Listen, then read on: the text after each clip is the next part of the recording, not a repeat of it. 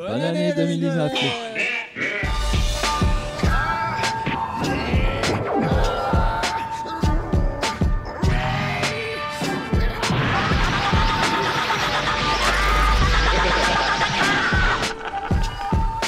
Mais d'où cette fantastique connaissance et cette énergie peuvent-elles venir Elles viennent du Harukia Café, le full manga podcast où l'on parle manga, manhwa, global manga, en marge de l'actualité ou presque. Nous sommes en 2019, On y est, Yuki on y est, 2019. Et je suis Ocho-san en live du Kensington Bonjour. Café à Nancy. Pour m'accompagner aujourd'hui, nous avons Nico. Nico, attends avant de croquer dans ton bagel.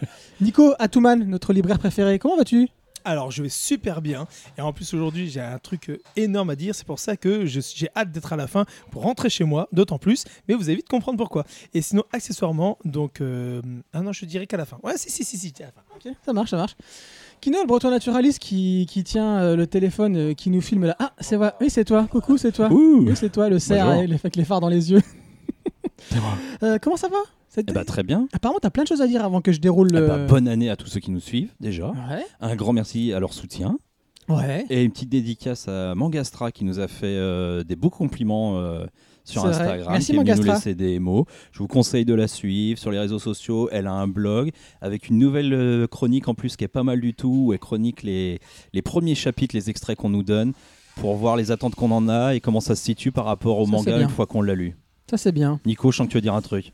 Oui, c'est très intelligent parce qu'effectivement, moi, ça m'est déjà arrivé de- d'avoir des extraits pour les gens. Et euh, en, lisant les extraits, je me dis Ah, c'est cool, mais c'est super dynamique. Et tu reçois le livre et tu te rends compte qu'en fait, ils ont fait du bidouillage avec les extraits.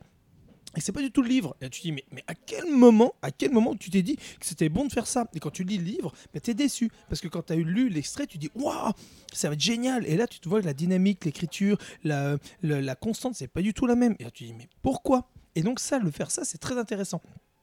Il y a deux choses que j'ai toujours voulu faire. C'était effectivement à une idée à un moment dire euh, quand tu lis ça si ça te donne la hype ou pas parce que des fois tu lis des extraits c'est- tellement nul le, morceau qui est choisi est pas bon et tu lis le livre et c'est génial. Donc ça c'est un truc je, je m'étais dit qu'un jour euh, je le ferais quand même en boutique mais là vas-y franchement vas-y éclate-toi à le faire tu verras c'est génial.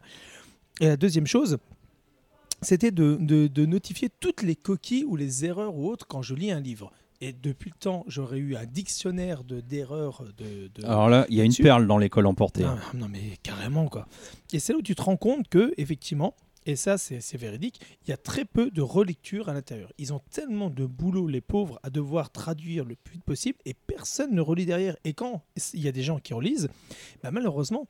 Ils n'ont pas le temps de tout relire, de relire absolument tout le travail de toute personne. Et c'est pour ça que très souvent, vous avez des coquilles. Et après, effectivement, alors ça se fait plus maintenant, mais à l'époque, on avait aussi d'autres problèmes. C'était les imprimeurs qui, euh, quand, enfin les, gens qui mettaient les bulles et compagnie, oh, ils en s'en foutaient, donc ils faisaient des trucs à la, à roche, n'importe comment, ça arrivait.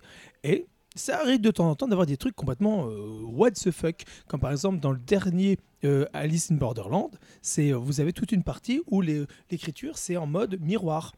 Mhm. Donc tu dis mais comment t'as pu passer ça?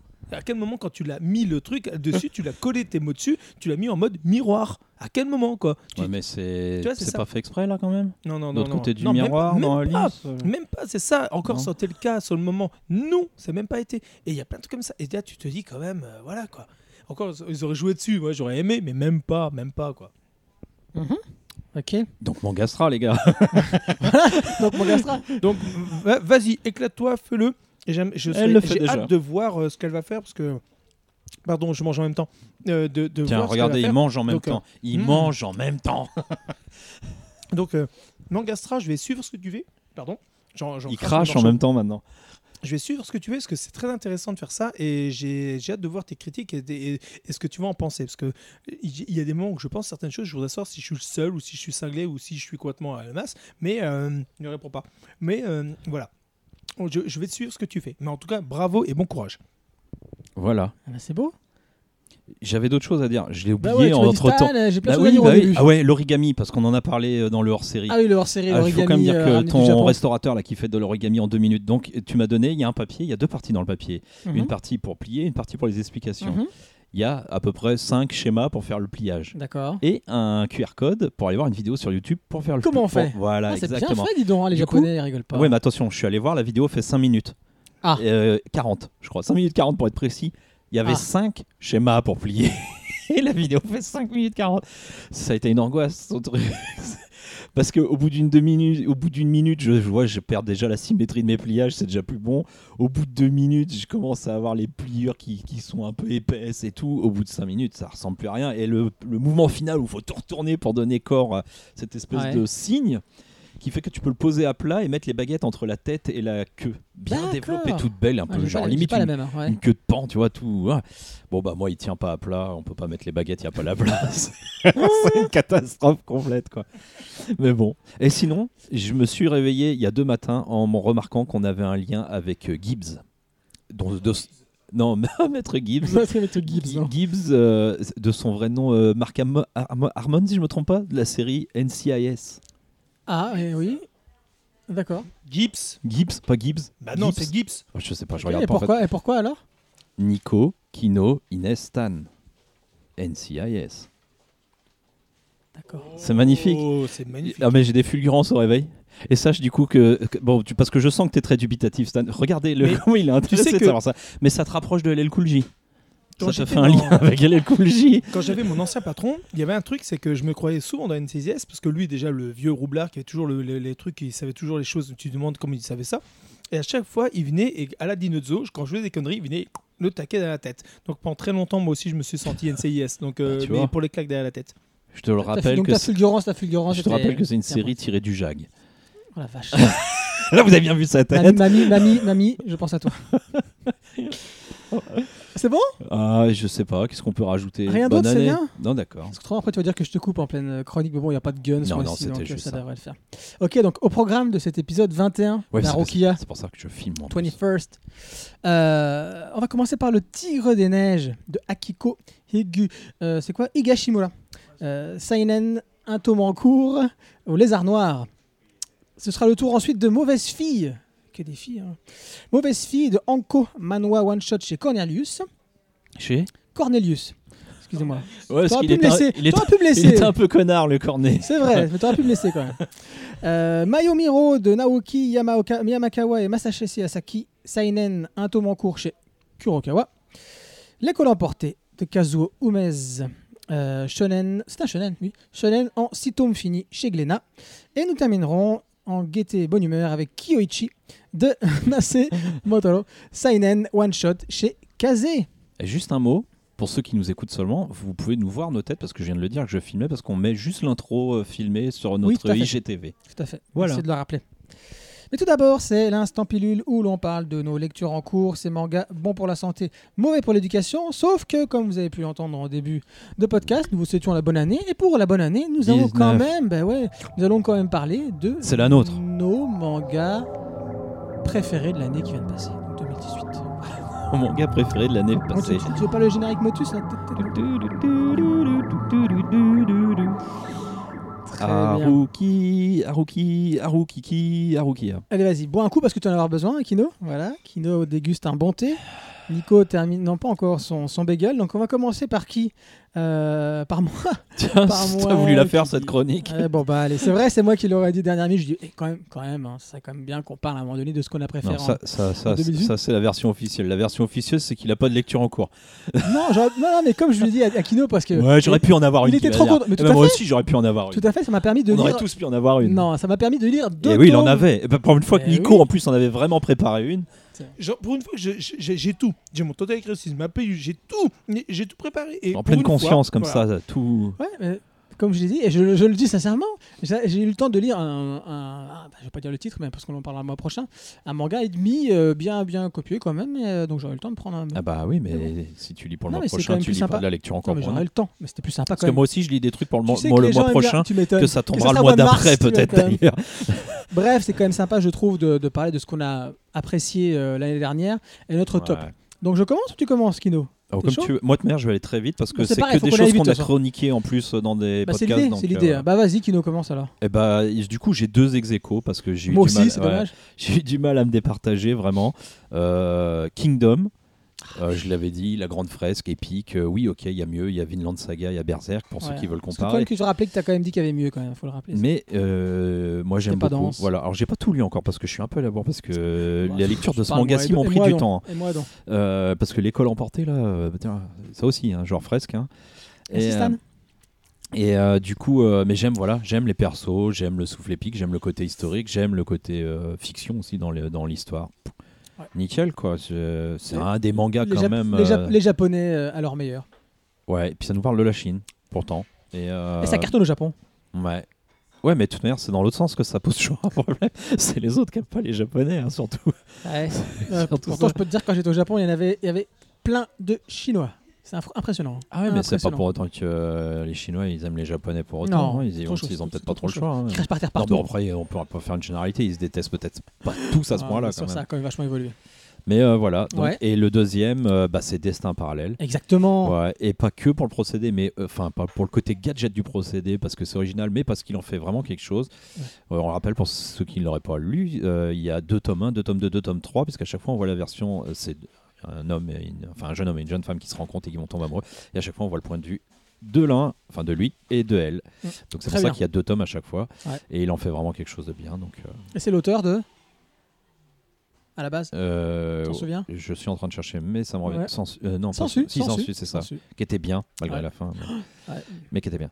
Et Ouais, euh, ah, t'as pris un muffin, toi Moi, j'ai pris un cookie au euh, maxi chocolat. Tu me donnes envie. Là, j'avais vachement hésité. Ouais, ça n'a rien à voir. Donc si le podcast se coupe à un moment donné, vous saurez pourquoi. Kino sera parti chercher un. Top chef. Non, non, Top non, mais c'est bon parce que je l'ai déjà commencé mon cookies en plus. je peux plus Euh, changer. Je vais m'en prendre un après. non, c'est bon. T'inquiète, je vais en prendre un entier. Ok Enfin voilà quoi. Euh, cookies, muffin, destin parallèle, kingdom, C'est ça. Ouais, pourquoi pas. du chocolat. Bah, c'est vrai qu'au début, quand tu m'as dit voilà, ça sera ça, je t'ai dit bah ouais, bah on a un peu les mêmes. Au final, j'ai réfléchi, j'ai dit ça serait quand même bête de. de, de- bah, hein. Parce que j'en avais oublié un, parce que sinon j'aurais mis trois ex aequo, moi. Ah oui, l'atelier des sorciers, c'est le mien celui-là. Bah Enfin, ouais. c'est pas que le mien, c'est aussi le Nico. Enfin, tout le monde, tout le Oh, monde. on est d'accord. Je connais pas grand. On a parlé avec un certain nombre de personnes quand même, même des libraires qui sont plus orientés euh, euh, franco-belges. Euh, L'atelier des sorciers. Je rappelle le nom de l'auteur, c'est Kamone Shirama. C'est chez Pika. Pika. Je sais pas, je confonds. C'est Pika. Siete. 7. Euh, et vraiment, donc on en a trois tomes pour l'instant, avec à chaque fois une. euh, C'est pour vous dire que voilà, Pika en plus croit vraiment à ce, à ce, à ce manga-là. À chaque fois, ils te sortent une version collector qui est pas dégoûtante. Hein. Le, notamment le premier était sympa avec une espèce de petit artbook, vraiment très solide. Bon après c'est 10 balles, c'est sûr. On en mais- trouve encore, Nico? Seulement du 3, c'est- on est sur la limite de la fin, fin, fin. Il n'existe plus, mais il y a encore, comme ils en ont fait quand même plutôt pas mal sur le coup, Bah oui. on a beaucoup chargé. Donc on peut retrouver encore quelques rares exemplaires. Mais Du sinon, là, du, Non, seulement Ah, du, du 3. 3 seulement. Le 1 et le 2, c'est Le 1, fini. il est fini. Tu, peux, tu fais une croix dessus.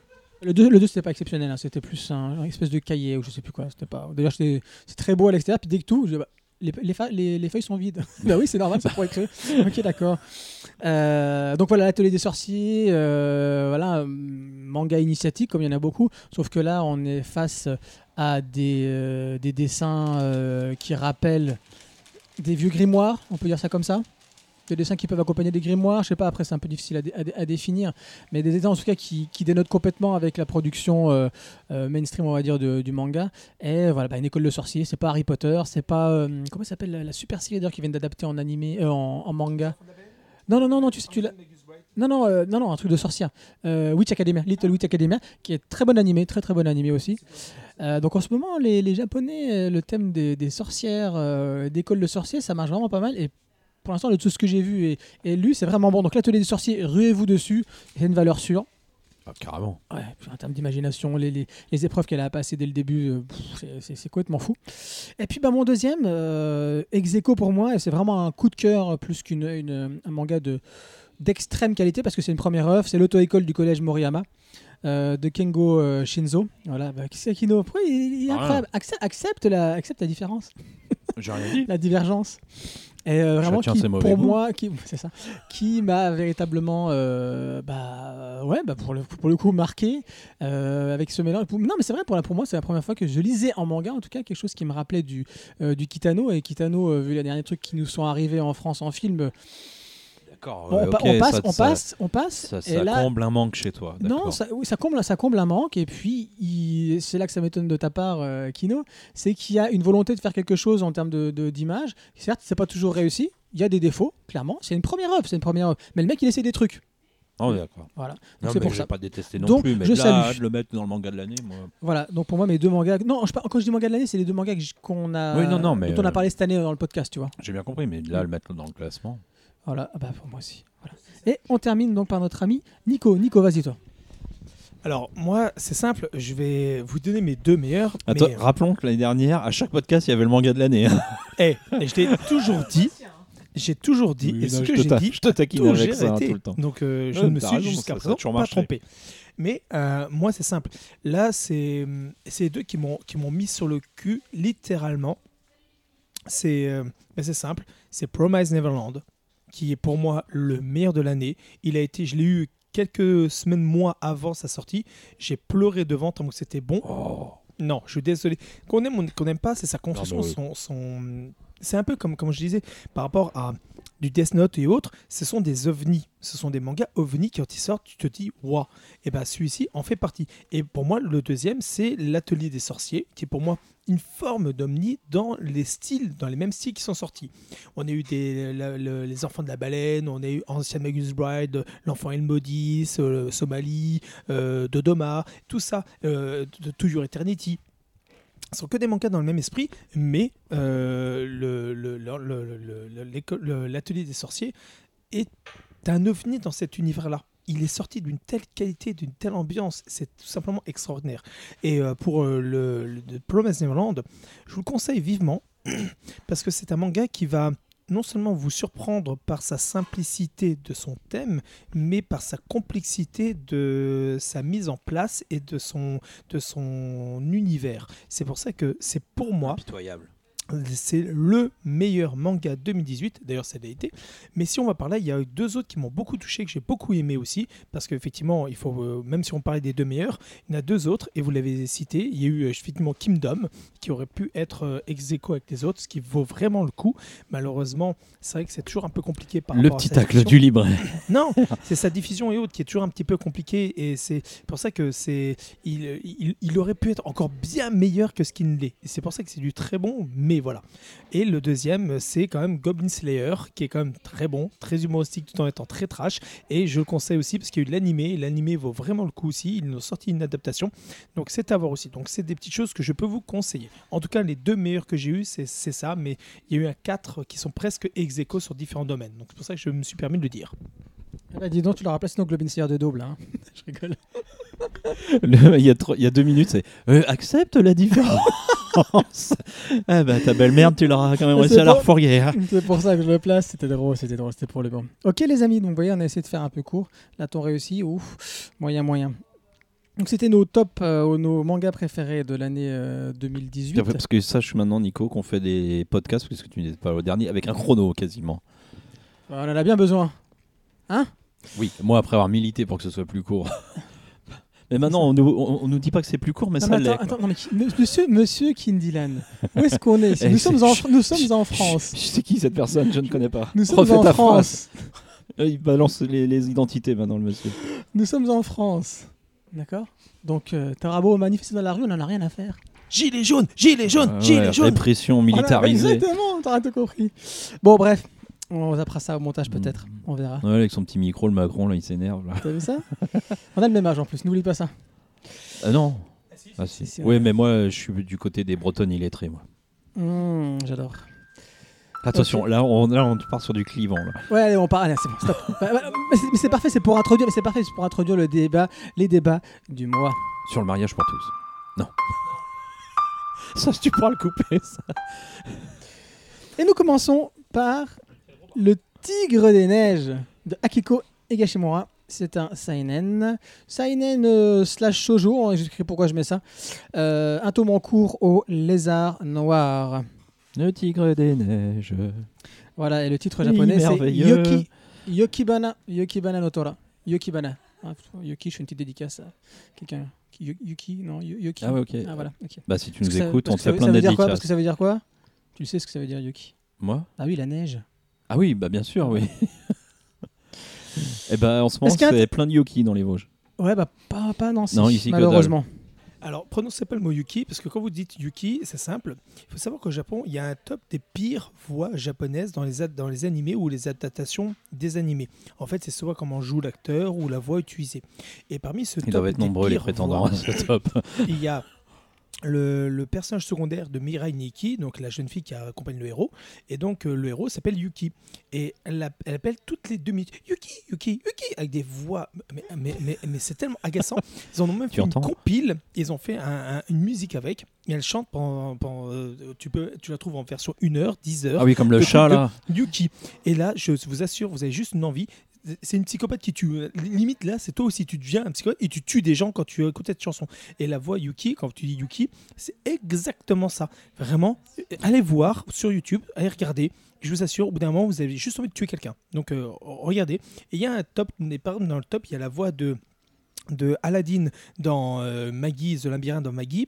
Il y a donc Yuki, donc la fille, le, personnage secondaire de Mirai Nikki. Et il y a la voix d'Astra de euh, Black Clover.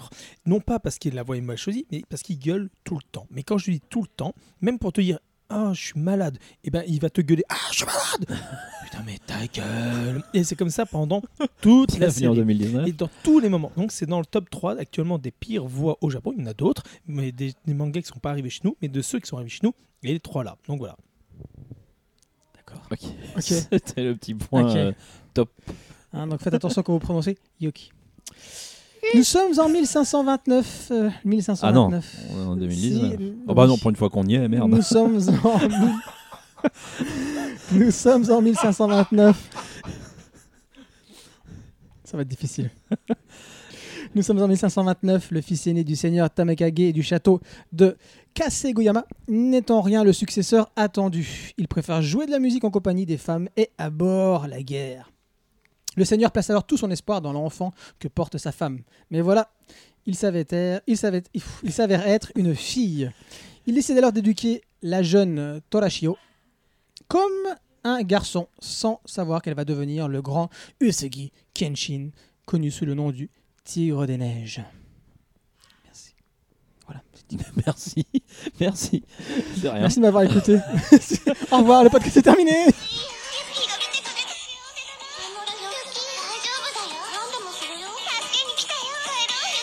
Ok, voilà, donc c'est bien, on coupe tout le temps, donc c'est voilà, Yoki, Yoki, Yamete Kodasai. Ok, il aime bien, il l'a placé, c'est cool. Ya, ya, yamete kudasai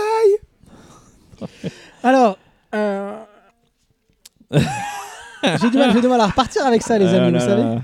Donc- Moi, je me marre en passant plus, j'aime même pas le truc. Non, mais justement, c'est pour ça, de toute façon, on va te laisser parler en premier, après moi. Ah bah non.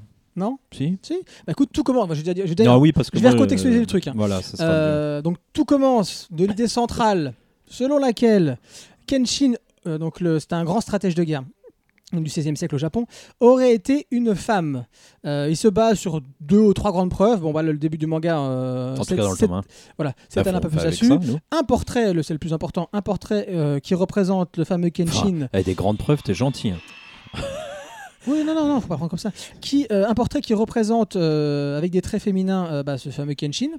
est Que l'auteur trouve qu'il a des traits Oh. féminins. On peut pas lui donner tort quand même quand on voit la. Ah bah la moi je vois ce qu'elle a dessiné. Hein. Et lors des guerres, on apprend aussi que régulièrement il se retirait à cause de douleurs au ventre. Voilà, donc certains diraient voilà. Et dans, le- dans un morceau, règles, euh, voilà. il est dit. euh, Alors c'était quoi exactement la une chanson, Ah, tout Ça c'était une ça. chanson, et une chanson. Ah, il est plus fort que les hommes. Alors s'il est plus fort que les hommes, c'est que c'est pas un homme, c'est une femme. Mm, ouais, c'est ça, tout à fait. Tout à fait.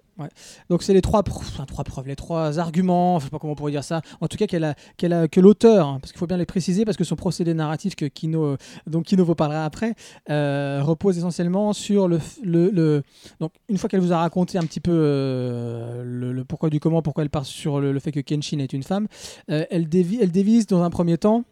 Euh, ses explications en explications pour les noobs où elle parle de smoothie qui nous vous en parlera et explications euh, plus historiques on peut dire plus sérieuses euh, où Oh, elle explique pourquoi elle, met du, elle met du compte. Non mais c'est pas, pas forcément Euh, l'expliquer sa thèse, c'est mettre du contexte surtout. oui elle met du Des contexte dates, des gens, des Euh, lieux, des choses comme et ça. après, après quelques pages, je ne sais plus combien de pages exactement, le récit commence enfin.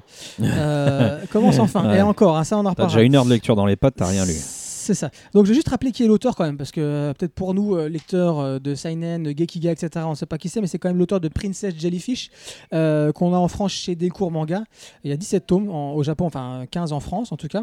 Et cette œuvre, cette œuvre Le Tigre de Neige, est d'abord publiée au Japon sur le Hana Lala Online, qui est un magazine shoujo. Euh, c'est le même magazine qui a vu euh, Fruit Basket, hein. pareil qu'on a, dont on n'a pas parlé encore dans ce podcast, mais voilà, qui a une vraie euh, Oh, C'est pas peine de regarder Nico, il joue aux plaidoirie. jeux vidéo. Non, c'est vrai, ça sert à rien. Il, est là, il est là, il est avec nous.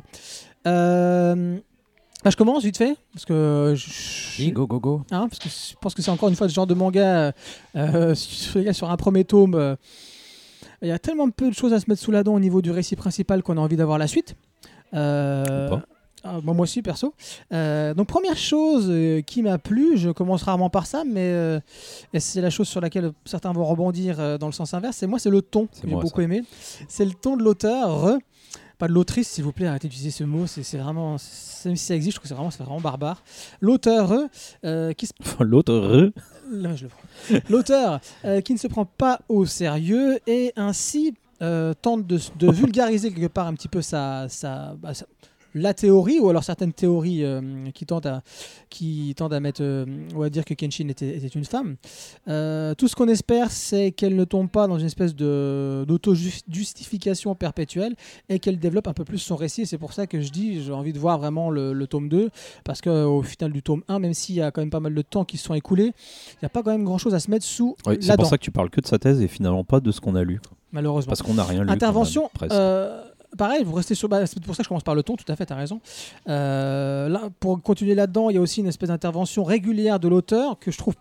Et pourtant, pourtant c'est vraiment pas mon style. hein. C'est un style très shoujo. Tu as toujours l'auteur qui intervient. Je trouve que c'est vraiment bien euh, ici euh, Elle se dessine hein, même, il faut dire qu'elle intervient bien, fait. elle se Et je trouve que c'est extrêmement bien pour moi intégré avec ce découpage partie supérieure, partie inférieure. Et d'habitude, je n'aime pas du tout. C'est peut-être justement parce que c'est bien découpé, je trouve. Alors que d'habitude, tu as juste le petit gugus, alors qu'il n'y a plus de place dans les cases, qui est incrusté dans, dans une case déjà avec du récit et tu ne vois rien. Là, je trouve que c'est bien. C'est très lisible. Non, Très lisible, moi, je trouve. Euh, non c'est absolument pas intégré au récit. hein. on arrive pour moi. C'est des ruptures nettes. hein. Oui, c'est des ruptures nettes. C'est des ruptures nettes, mais c'est intégré, pas dans le récit, c'est intégré dans la construction de son manga. Je trouve que ça marche vraiment. Mm. Pour moi, ça marche vraiment bien. Alors que j'aime pas d'habitude ça, pas du tout. J'ai l'impression qu'on me donne Ouais. des leçons de magistral, ça me- je déteste ça. Euh, comme Ah notamment bah, dans le comment s'appelle le manga de chez Kyun là que j'ai pas du tout aimé. euh, Lady Bird. Non non non, Lady Bird j'ai aimé. Non non, non l'autre là, l'autre euh, c'est tout. euh, qui était vachement mis en avant chez Kyun, euh, Nico. Reine d'Égypte. Non pas Reine d'Égypte non plus, c'était encore avant ça. Ah, pas avec l'histoire d'un- tatouage, je sais plus quoi, qu'il fallait découper les corps de Golden, euh, Golden Camus. Ah, Golden Kamuy. Golden Camus, voilà. Ah bah, il fait pas ça du tout, lui, hein. J'ai détesté ça. Ah bah, il fait pas ça du tout dans Si, si, Golden bien sûr que si, tout le temps. Ah non, non. Si, tout le temps. Tout le temps. Il intervient pas, lui. En fait, il, il intervient indirectement, mais il intervient tout le temps parce qu'il te fait toujours cette construction qui t'explique et explicative par rapport à sa construction. C'est toujours Ah oui, ça. ça, oui. Mise en place, euh, euh, mise, euh, mise en situation, thé- théorie, moins- moins pratique, que machin. ça, hein. Et il te fait discret. hein. Ah oui, c'est plus discret que ça. Mais Bah, c'est la même construction tous les tomes quasiment. Enfin, en tout du moins les dix premiers tomes que j'ai lus. C'est toujours ça. C'est pas, parti pour être tous c'est les pas que c'est tomes. vraiment plus discret. C'est que là, au moins, elle est claire. Dès le départ, son bouquin va être construit comme ça. Donc, soit, soit tu laisses tomber. Mais le problème dans Golden Kamuy, c'est que c'est pas le cas. C'est que justement, il est in- intégré l'un dans l'autre et ça marche pas du tout. Moi, il me casse la tête. À un moment donné, je suis en train de lire une histoire et il essaie de me mettre des, des cours d'histoire comme ça en loose. Là, elle te le dit clairement. Je te. Ah, pour Voilà. il est obligé de t'en mettre, quoi. Non, non, pas du tout obligé. On revient toujours à Bright Stories. On l'avait comparé à Bright Stories, notamment. Bright Stories, c'est pas le cas. hein. Il n'y a pas de cours d'histoire dedans et ça passe très Ouais, très parce bien. que c'est Mais- pas si historique, finalement, Bright Stories. C'est beaucoup plus fiction. La part de fiction, elle est beaucoup plus importante. Mmh. Mais le, celui qui est le seul qui réussit réellement dans le, dans le, dans le genre, c'est Vinland Saga, qui te fait une pure fiction, il te met plein de trucs historiques sans te le dire, sans... et tout passe. Mhm. Ce moment-là, tu n'as aucune explication. En plus, tu n'as rien, Ah sauf ouais. les seuls moments où il t'explique euh, des situations stratégiques de chaque personnage. Mais c'est pour ça que Très, très Saga, peu. euh, elle, elle a réussi dans ce thème-là. Ah oui, c'est très peu de renvois, de notes euh, pas possibles en bas de page et tout ça, il y en a très peu. Là, c'est Mm. c'est mieux réussi que ça. Mais Golden Kamuy, t'as raison, en tout cas, c'est le frein du truc aussi hein, quand tu lis. hein. Ouais. Euh, je vais quand même parler au, au niveau central euh, de mon euh, avant avant dernier point. Et, euh, moi j'aime bah, la, cou- la couve me plaît énormément. Ah ouais, mais ce qui me plaît, belle. éno- ce qui me plaît énormément au-delà de voilà ces petites feuilles qu'il y a, puis alors, la couve de la couve de la 2 c'est avec des, des fameuses feuilles d'érable, la couve de la 2 qui va arriver au mois de février. Ça me donne encore plus À envie. sur l'érable. Ah, j'adore l'érable. Tout puis hors tout hein. Euh, dans l'érable. Euh, le mec grignote des racines d'érable. c'est bon, ça De l'écorce, tout. Euh, Mais voilà, alors moi ce que j'aime beaucoup, je vais le reprendre en main. je suis entouré de J'aime beaucoup les lèvres, euh, bah, du coup charnues pour le coup. Les, Ah, alors, mais calme-toi, ça paraît-. Qu'est-ce qui s'est Non, mais là, je, je- non, non, non, je veux pas. Parce que, en fait, pour pas penser qu'il y a que euh, la structure de manga qui, qui m'intéresse. euh, Ouais, j'ai- essaye de trouver moi, deux, trois points beaucoup- positifs. Mais non, mais il est, il est énervant quand il est comme ça. Non, C'est Kino. vide. Non, c'est absolument pas vide. Son dessin, moi, je trouve qu'elle est hyper douée. Elle est vraiment hyper douée. Euh, bon, et- et beaucoup de rondeur. Oh, hyper doué. Non, non, elle est vraiment douée, la nana. Dans ce style-là, mais il faut, faut le remettre dans, le- dans le style. Tu vois, tu peux pas te comparer. Le style shoujo Ah bah, Parce que moi, c'est très que, proche. parce, que la, bah, exactement, parce que la nana vient du shoujo. Personnellement, j'ai jamais vu un shoujo si bien dessiné. Hein. Ah, pourtant, euh, non, non, non, non, non, non, non, non. Ça non. rien, il Euh, s'emballe. donc moi, non, mais non, mais il a rencontré le directeur du lézard noir, il aime tout le lézard noir maintenant. Ah bah malheureusement non. Il y a des trucs que j'aimerais bien, mais malheureusement, non. Euh, donc dessin vraiment tout en rondeur, avec un souci du détail sur moi je trouve sur les, les costumes et les expressions. On pourra toujours comparer toujours à, Ah bah vaut mieux pas. à Bright Stories euh, au niveau des costumes, mais euh, je trouve qu'elle a son, son travail sur les sur les kimonos notamment sont vraiment sont vraiment très très chouettes. J'aime beaucoup ce, ce côté-là. Euh, et les expressions, et c'est ça qui est fort, et tu devrais aimer ça, c'est que elle essaie de faire en sorte, quand elle, dans son récit principal, hein, euh, dans les émotions, de passer principalement par le dessin et pas trop par les dialogues. Ça oui. Ça, ça marche bien. Et dans ces techniques, pareil, parce que je- je- j'ai aimé, donc je me suis renseigné. Et ce qui est super intéressant, qu'elle c'est qu'elle utilise régulièrement de l'encre blanche, non pas pour corriger, mais justement pour accentuer, accentuer euh, les émotions. Euh, donc voilà, je l'ai dit notamment, avec, euh, voilà, elle utilise l'encre blanche pour, pour donner des expressions euh, aux yeux. Euh, elle se dit très, très influencée, et je vous expliquerai après de- dans quoi j'ai vu ça. Elle se dit très influencée par, euh, par un, enfin, c'est un mangaka à la base, c'est un, un plasticiste, le mec qui s'appelle Yokoyama. Euh, c'est un plasticien qui est devenu mangaka. Euh, il est auteur notamment de la salle de la map monde ou Terre de glace.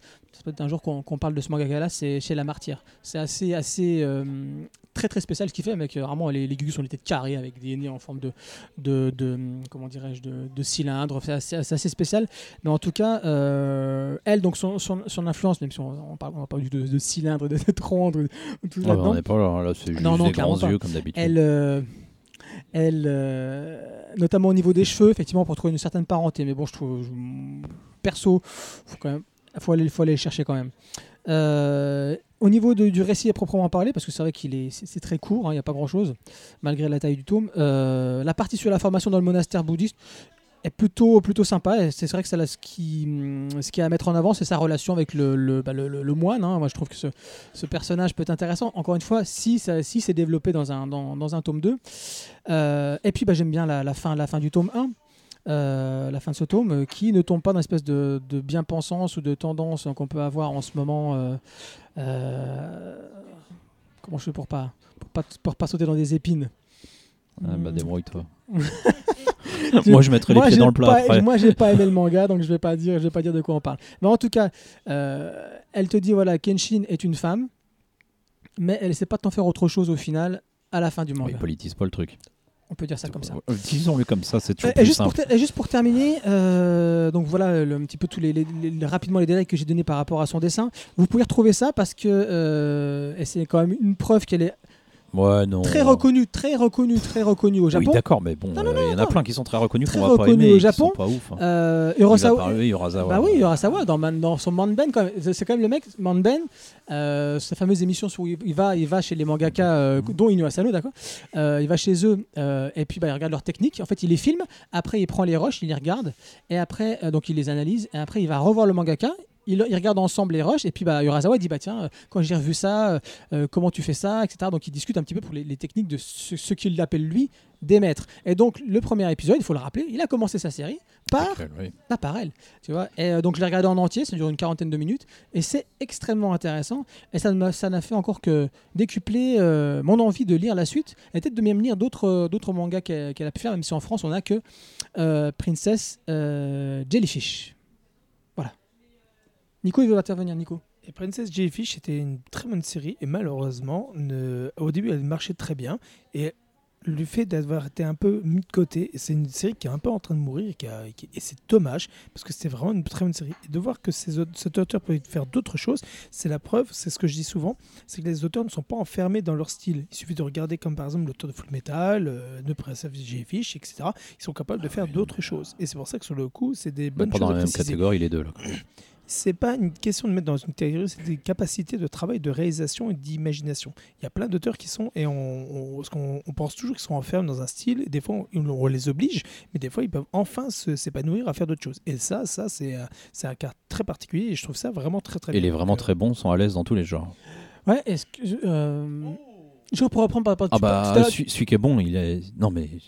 Tout à l'heure. Ah non mais ils sont pas tous à l'aise dans tous les genres, mais celui qui est vraiment très bon, il, va se débrouiller. Enfin, Bien tu sûr. parlais de mais tout à l'heure, tu parlais de. de- d'Arazawa, elle se démerde dans la comédie, dans tout quoi. Ah oui, c'est vrai. Non, mais elle est extrêmement, elle est extrêmement douée. Ça n'y a pas à dire.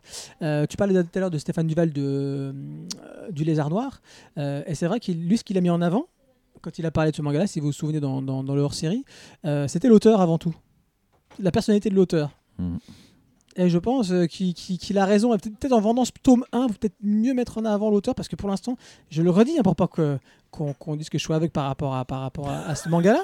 euh, hein, Kino Euh, c'est, vrai que euh, Chacun au, niveau, au niveau du récit principal, non, non, pas du tout. Je pensais qu'au niveau du, Si, du- si, du récit principal, il y aurait quand même plus à se mettre sous la dent. Et c'est pour moi le petit bémol, mais je continuerai quand même parce que j'adore Ouais. le dessin et du coup j'ai envie de lire ce qu'elle. Bon, rappelons quand même qu'il choisit uniquement sur les dessins hein, quand même quand il veut publier. Oui, et puis il fait lire à, son Oui, après, épouse il fait qui, lire qui est quand même, mais japonaise. bon. Ouais, c'est ça, Tu sens quand même que s'il s'est fait un bon avis sur le dessin, il va avoir Ouais. vraiment envie d'y aller. c'est clair. Ah la couve elle donne envie. hein. Ouais. Mais c'est pas tout à fait ça dedans quand même. Nico, tu veux réagir toi dessus comme ça ou- Alors moi ça peut aller très vite parce que si Kino il a beaucoup de choses à dire et je vois le nombre de pages, le- Non. le- le- la noirceur, oh la vache, il y a 4 pages. Les enfants, il y a 4 pages. Tenez-vous prêts, bien là-dessus. hein. C'est vrai. Euh, J'ai mis beaucoup de trucs. Ah, carrément. En fait, Il faut savoir juste que Kino, c'est, il veut pas le reconnaître, c'est un hater. Donc quand il aime pas quelque chose, c'est là où il est le meilleur. Non, non, non, non, non, ouais, non, toi tu trouves Ah ouais, non, non, c'est- j'aime bien adorer et le bon j'aime bien. Non, non, bon mais hitter, ouais, j'aime bien beaucoup aimer et beaucoup détester. J'aime pas les trucs tièdes, ce qui est le cas de ce podcast. À part ce titre-là qui me réjouit parce que je l'aime nous, pas. on est tiède, mec. C'est même pas le podcast, c'est nous, c'est le podcast, donc c'est nous. hein, On est Bah non, bon. Mais j'aime pas être dans l'entre-deux. C'est vrai que je préfère ou bien détester ou bien aimer, quoi. Non, il y a certains. En fait, moi, quand je l'ai lu, ça, ça m'a rappelé un truc tout bête. Ça m'a rappelé un peu l'ambiance Tezuka avec euh, l'histoire des trois, euh, avec la vie de Bouddha. En fait, le côté où dès le début, on te, tu ne vois même pas le héros au début. On, on va te présenter plein d'histoires. De, de... là-dedans, c'est plutôt. Hein, pardon. Là-dedans, c'est le côté. on va te. Pardon pour ma voix, parce que je sors un peu de. j'ai- encore perdu il y a pas très longtemps ma voix. En fait, Mais dans- il la retrouve à chaque fois. moi, je la retrouve à plus ou moins. ouais, à, votre, à votre grande dame, je la retrouve. Des fois, elle est au fond du canapé, des fois, elle est dans la commode. Ou, ou couler au béton sous, dans la mer. Et donc, le truc, c'est que euh, là, quand on lit Le Tigre des, Neiges, on a le début, c'est vraiment ça. On n'a pas vraiment l'histoire. On nous présente le personnage, on nous présente des choses, des théories compagnie. En fait, c'est comme dans, Bouddha. Dans Bouddha, tu, tu te bouffes à peu près 300 pages où tu ne parles pas du tout de Bouddha. Et quand on parle de Bouddha, c'est même pas Bouddha, c'est Siddhartha Gautama. Donc c'est basé sur cette légende. Et donc pourquoi est-ce que je dis ça? C'est que quand tu lisais, quand vous lisez la vie de Bouddha, vous avez euh, exactement le côté euh, où on, on va vous présenter une histoire, le lieu, les personnages qu'ils vont rencontrer, un peu le, le côté historique pour te mettre tout en place. Et tu découvres en fait plein de personnages, tu te dis mais quels vont être les rapports et qu'est-ce qu'il va avoir autour? Et c'est pour ça que là-dessus j'ai trouvé ça intéressant. Bon, c'est pas aussi poussé, aussi extrême, on est d'accord, mais j'ai trouvé ça assez intéressant du point de vue où, euh, bah oui, c'était bien parce que je l'ai lu entre temps, j'ai réussi à le choper. Euh, et parce que là-bas, je savais même pas si j'avais le temps de le lire. Et donc, euh, le, j'ai j'ai trouvé ça très intéressant. C'est très contemplatif. Il y a de très belles scènes. C'est vraiment mis de, de telle manière où on, on- on- on est avec eux. On est plus dans l'accompagnement de certaines visions. Il y a une double page que j'ai trouvée magnifique et Stan Non, est toi pile oui. poil dessus sur celle que je voulais parler. J'ai pas dit que c'était moche, moi, parce que Stan Ouais. me montre des doubles pages. J'ai juste dit que je trouvais qu'elle manquait d'une patte propre. Alors, voilà. C'est pas je- super je suis- original Je suis le assez trait. d'accord avec toi. Ouais, Le- c'est juste ça. Mais son, son trait n'est pas Mais le plus original, mais c'est sa, construction et c'est ce qu'elle en fait. C'est un peu sous les, les critiques qu'on peut faire à différents auteurs, comme par exemple pour Eden Zero et compagnie. Mais ça, c'est voilà. Là-dedans, on va se retrouver avec ce côté qu'est-ce qu'on en fait quand on a un trait qui est soit euh, trop connu, trop utilisé ou pas assez euh, une patte ou autre? Mais là, moi, je trouve qu'il a quand même une sacrée patte parce qu'on retrouve l'ambiance du de la personne et on voit qu'elle a un trait et un dessin qui vient du shojo, mais elle ne l'appuie pas dessus. Seule fois où on peut le voir, c'est un peu sur le côté, euh, euh, le, côté fin de certains personnages, même masculins et compagnie, donc qui peuvent passer des fois un peu, euh, qui font un peu cette ambiance shojo, mais on ne rentre, on ne met jamais la facilité du shojo dedans. On est vraiment là dans une, entrée en matière de, de l'auteur dans son seinen, et elle le fait très bien. Et je trouve que sa construction, son ambiance, son écriture, pour un, pour un temps comme ça, oui, était bien. Alors, Certes, c'est pas le manga de l'année. Certes, c'est un peu des fois, euh, t'as pas trop au début euh, ce côté. euh, bah, le temps que tu arrives à l'histoire, il faut que tu tapes toute la thèse, toute l'explication. Et des fois, c'est un peu barbant parce que tu as beaucoup d'écriture et quand t'as pas envie juste de lire et que tu as envie d'avoir une histoire et t'as pas envie d'avoir un cours d'histoire, je précise, bah, c'est un peu lourd, c'est un peu chiant. Il y a des moments où j'ai même envie de zapper des pages. hein, je je- je l'accorde. hein. Mais je revenais. fait, fait. Mais je suis revenu comme ça parce que je me suis dit, allez, peut-être un truc intéressant. Alors, j'ai rien, quasiment rien retenu sur beaucoup de choses, hein, des dates et compagnie, vous oubliez. hein. mais c'est intéressant de se dire que, effectivement, toutes ces chronologies t'amènent à une pensée. Et pourquoi pas cette pensée peut t'amener à. Donc, c'est pour ça que c'était intéressant. Mais sinon, non, non, moi, j'ai trouvé ça vraiment bien. Vas-y, Kilo. Allez, à ton tour. Bon, bah, j'ai été très déçu. Pourtant, je partais euh, parce qu'il y a des fois, euh, je le sens mal et ça va être dur de me dévier parce que je peux être un peu entêté. Mais j'ai Mais pas- là, je partais bien Ah, sur celui-là. J'ai oublié de dire un truc, c'est ça que je disais quand je disais, ça me faisait penser à Tezuka par rapport à ça, Ouais. excusez-moi. Parce qu'en fait, l'auteur, je suis désolé, je te, je te coupe mon petit kido. C'est en fait, c'est ce que tu as dit très justement. C'est que l'auteur, comme Tezuka, je dis pas que c'est un niveau de Tezuka ou comme un Tezuka, hein, Non, Mais c'est comme Tezuka, elle a pu s'appuyer sur le dessin pour appuyer une expression que le, le- le- le- les textes eux-mêmes pour Ouais. mettre ça dessus. Et c'est ça que j'ai bien aimé dedans. J'en d'accord. Ça m'a fait vraiment penser quand je lisais Ayako ou Bouddha ou n'importe quoi, c'est à peu près le- le- la même construction. C'est euh, oui, j'arrive à jouer en même temps que je parle. Mais pas, euh, ça fait pas penser à Umezu du coup. Et c'est ça que j'aime bien, c'est qu'on on appuie dessus et c'est le, l'auteur s'appuie beaucoup sur le dessin pour t'amener un sentiment, une expression, que te mettre sur les mots pour te mettre cette expression. Le, le dessin est suffisamment fort pour appuyer cette expression. Tezuka était très fort dans le point de vue où le dessin était euh, pas beau du tout, hein, ou très peu beau euh, moments, mais appuyait beaucoup pour amener l'expression de ce qu'il voulait faire. Et ben c'est la même chose dedans. Et c'est ça que j'ai aimé. Mhm. Donc, Kilo, t'allais dire quelque Je chose. suis très déçu. Bon, c'est fini. Voilà, D'accord, ok, alors on passe bon. au moment. Non, euh, pour moi, c'est vraiment une, une des pires entrées en matière qu'on puisse faire euh, pour lire, euh, enfin pour commencer une histoire. C'est-à-dire que ça- il faut quand même dire, euh, on dit shoujo, machin, tout ça. C'est un récit historique quand même de base. C'est pour ça qu'elle a besoin de convoquer autant l'histoire. Et elle le fait pas de manière anodine. Je vais, enfin voilà. C'est-à-dire que donc elle met deux trois pages pour poser quelques bases. Et là tout de suite, donc tu l'as dit, elle intervient et elle fait son découpage en haut. Elle le dit. C'est pour ceux qui sont calés en histoire. Donc là, tu as plein de faits. euh, Pas ceux qui sont calés. si, si, tu Ceux peux qui ont envie de se taper de l'histoire. Non, non, non, tu peux regarder. Et en dessous, c'est euh, pour ceux qui sont nuls. En bas, tu vas, euh, elle donne sa recette de smoothie à la banane. C'est-à-dire. Après, ça, ça commence par ça, après, ça change tout de suite. Oui, non, non, non, très bien. ça, ça, ça dure plusieurs pages, quoi. Euh, Moi, déjà, je trouve que c'est un peu aberrant, quand même. Ça, ça tire À déjà. prononcer comme ça, oui. Bah, parce que c'est le cas. Non. Mais si. Déjà, parce que. euh, tu- Enfin, voilà, le mec est nul, il restera nul. Donc, déjà, ça- moi, un auteur qui commence par dire et tirons par le bas à tout le monde, ça me plaît que moyennement. Mais bon, va pour ça, allons pour le smoothie à la banane. Euh, le projet est donc de démontrer cette thèse historique différente. Euh, Comment dire? Moi, j'aime pas sa conception qu'elle a de l'histoire. Euh, qui, qui, je trouve, en plus d'être d'être un peu débile, laisse vraiment à désirer. C'est-à-dire que très très rapidement, elle va dire au départ que de toute manière, elle n'a pas tant besoin de ça de se justifier parce que tant qu'on n'a pas une machine à remonter le temps, on peut pas les vérifier la réalité. Euh, du coup, elle va, elle va souvent, comment elle va faire? Elle va remplacer un fait par un autre assez aisément en s'appuyant sur des arguments. Bah, je l'ai dit tout à l'heure.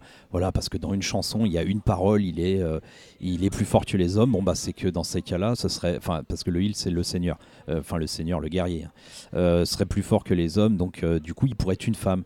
Ou parce que il y a une loi euh, qui va interdire aux femmes de diriger euh, des provinces ou des châteaux, je sais plus exactement. Ça veut dire qu'il y aurait des femmes avant. Bon, ça c'est un peu stupide parce qu'en plus elle fait la démonstration que on peut interdire des choses euh, juste après euh, dans le dans le temple. On lui, la fille, on lui demande de nettoyer un parquet alors qu'il est propre. Donc voilà, on lui, on lui demande pas de le nettoyer parce qu'il est sale, on lui demande de le nettoyer pour qu'il ne devienne pas. Donc cette loi, tu peux appliquer le même raisonnement. C'est pas parce qu'on a interdit aux femmes de diriger que ça voulait dire qu'il y en avait qui dirigeaient. Et elle a pas plus en fait de preuves que ça. C'est des arguments qui sont quand même un peu légers. Moi, j'ai aucune idée de sa thèse, elle est vraie ou pas, et ça me dérange pas. Et puis, elle peut être vraie comme elle peut être fausse, et je m'en fous, je peux lire son histoire. Exactement. Le problème, c'est ce qu'elle dit penser de l'histoire et ce qu'elle fait au départ, et qui est une chose qu'on retrouve un peu trop, euh, un peu trop euh, aujourd'hui, je trouve, euh, de mon point de vue, qui est que tout se vaut. C'est-à-dire qu'une thèse vaut une autre thèse, qu'un goût vaut un autre goût, qu'un auteur médiocre voit un bon auteur parce qu'on ne peut plus contester les choses, parce qu'il faudrait, bah, voilà, il faut faire du, lissage, du politiquement correct. Or, à un moment donné, euh, l'histoire, c'est pas thèse contre thèse uniquement, quand même. Quoi. Je veux dire, il faut un faisceau de, de, faits pour commencer à, produire euh, ce qu'on pensait être une réalité. Mais évidemment, on peut absolument pas dire, il n'y a pas de machine à remonter le temps, donc on peut dire ce qu'on veut. Parce que là, c'est c'est- ça ouvre la porte à des dangerosités. Oui, Et je trouve ça d'une stupidité. C'est ça surtout aussi. Euh, je- et ça, c'est dès le début que c'est comme ça, quoi. Et sans compter que, enfin, la rupture, quoi. on- Enfin, on en a parlé un peu tout à l'heure, donc je vais pas revenir dessus. Mais je veux dire, elle casse son, ré- son peu de récit qu'elle a comme ça pour mettre ces doubles pages d'explications, voire plus. Moi, je déteste ça. hein. Franchement, je déteste lire ça. Et je, dé- ce qu'elle intervienne, ça me plaît pas. Pas dans un récit historique. Je veux dire, dans un truc comique, l'auteur qui intervient dans la cantine de minuit, il se met dans le mec, ça me dérange pas. Dans un récit historique, pour moi, elle a rien à foutre là avec ses, ses, ses histoires de gâteau, quoi. Je m'en fous complet, quoi. Sérieux. Ça, c'est bon. Euh, je sais plus ce que je voulais dire. Euh, oui, c'est ça. Donc au final, bon, voilà. Ah ouais. Ah non, mais quand même, il faut quand même expliquer comment elle choisit ces choses. Il y a un portrait d'un seigneur. euh, on n'est pas sûr que ce soit vraiment lui. Il y a une autre thèse, parce qu'il y a toujours une autre thèse. Voilà, c'est que des thèses qui dirait qu'un autre portrait euh, serait euh, vraiment ce seigneur-là, en fait. Et ben, elle, elle dit qu'elle va choisir l'autre portrait parce qu'il est plus beau gosse. C'est lèche, quoi. On est dans un récit historique. Ah, Je crois dans- que tu prends trop le truc au sérieux en fait. ah bah ouais, mais parce qu'elle te le vend sérieux. Parce que si- eh, regarde les trois premières pages, c'est du pur, euh, c'est que du placement de, Ouais, de dates et tout ça, de, de faits. Et puis après, elle intervient, mais là encore, il y a la moitié. Bon, Si tu prends pas l'option smoothie, t'as la moitié qui est très sérieuse quand même. Ça, man- ça manque de rigueur, euh, je comprends bien ce que tu veux dire. Euh, bah, pour le coup, comme je le dis encore une fois, d'habitude ça pourrait me déranger, mais là, Mais pas. on peut faire mieux que ça quand même. Ah bien sûr. et- ah bien et- sûr. Non mais je veux dire, Euh, elle Nico, peut- ni Nico ni moi n'ont dit que c'était parfait, loin de là. hein. Mais non mais parce que tu me dis je prends trop au sérieux, mais parce que moi je trouve qu'elle nous le donne sérieusement. quoi. Hormis ça, quoi, qu'il n'y a rien à faire là. Bah non, justement, dès le départ, elle dit on n'est pas sérieux. Bah non, euh, dès le départ, ouais, dès, non, Ah, dès c'est le départ, elle te C'est- dit. Là pour les nuls en, en histoire, là pour les bons en histoire Bah, japonaise, voilà. ça veut dire dès le, dé- ça veut dire dès le départ qu'elle se prend pas au sérieux. Tu prends Bah pas ça dans au ces sérieux. cas-là, Toi, elle tu vire te sens heurté là. Bah non, mais dans ces cas-là, elle vire ça en fait. Elle Bah vire non, le parce qu'elle veut nul le faire. parce que les smoothies on s'en fout, on vire le bon. Toi Et oui, on- mais elle les, va dans les son japonais aiment bien histoire. ce genre de délire là. Elle va dans son histoire. Ouais, mais moi ça me choque là-dedans quoi. Donc J'ai euh, compris. bon, sinon pour le reste du, pour le reste du coup, après cette mauvaise entrée en matière, euh, bah, j'espérais quand même avoir un récit. Puis bah on n'a rien du tout. hein. Il se passe absolument rien du tout, du tout, du tout. Et dès qu'il faut quand même, hein, on, on est à peine du point A au point B, on est quasiment de A à A entre le début Ça et la fin. Et le pire, c'est que quand il y a des choses, c'est, enfin, pour le peu qu'on a quand même, parce qu'il y a quand même, il dit quand même deux trois petits trucs, même si l'intrigue n'avance pas, euh, c'est très très grossier, je trouve, et caricatural. Euh, Allô euh, Ah, ouais, je cherche comment dire la chose. euh. Reviens, Kino, reviens. Alors, la fille, C'était pour rire, n'oublie Le pas, c'est pas sérieux. le Kenshin, la fille doit devenir un guerrier. Ah, ah.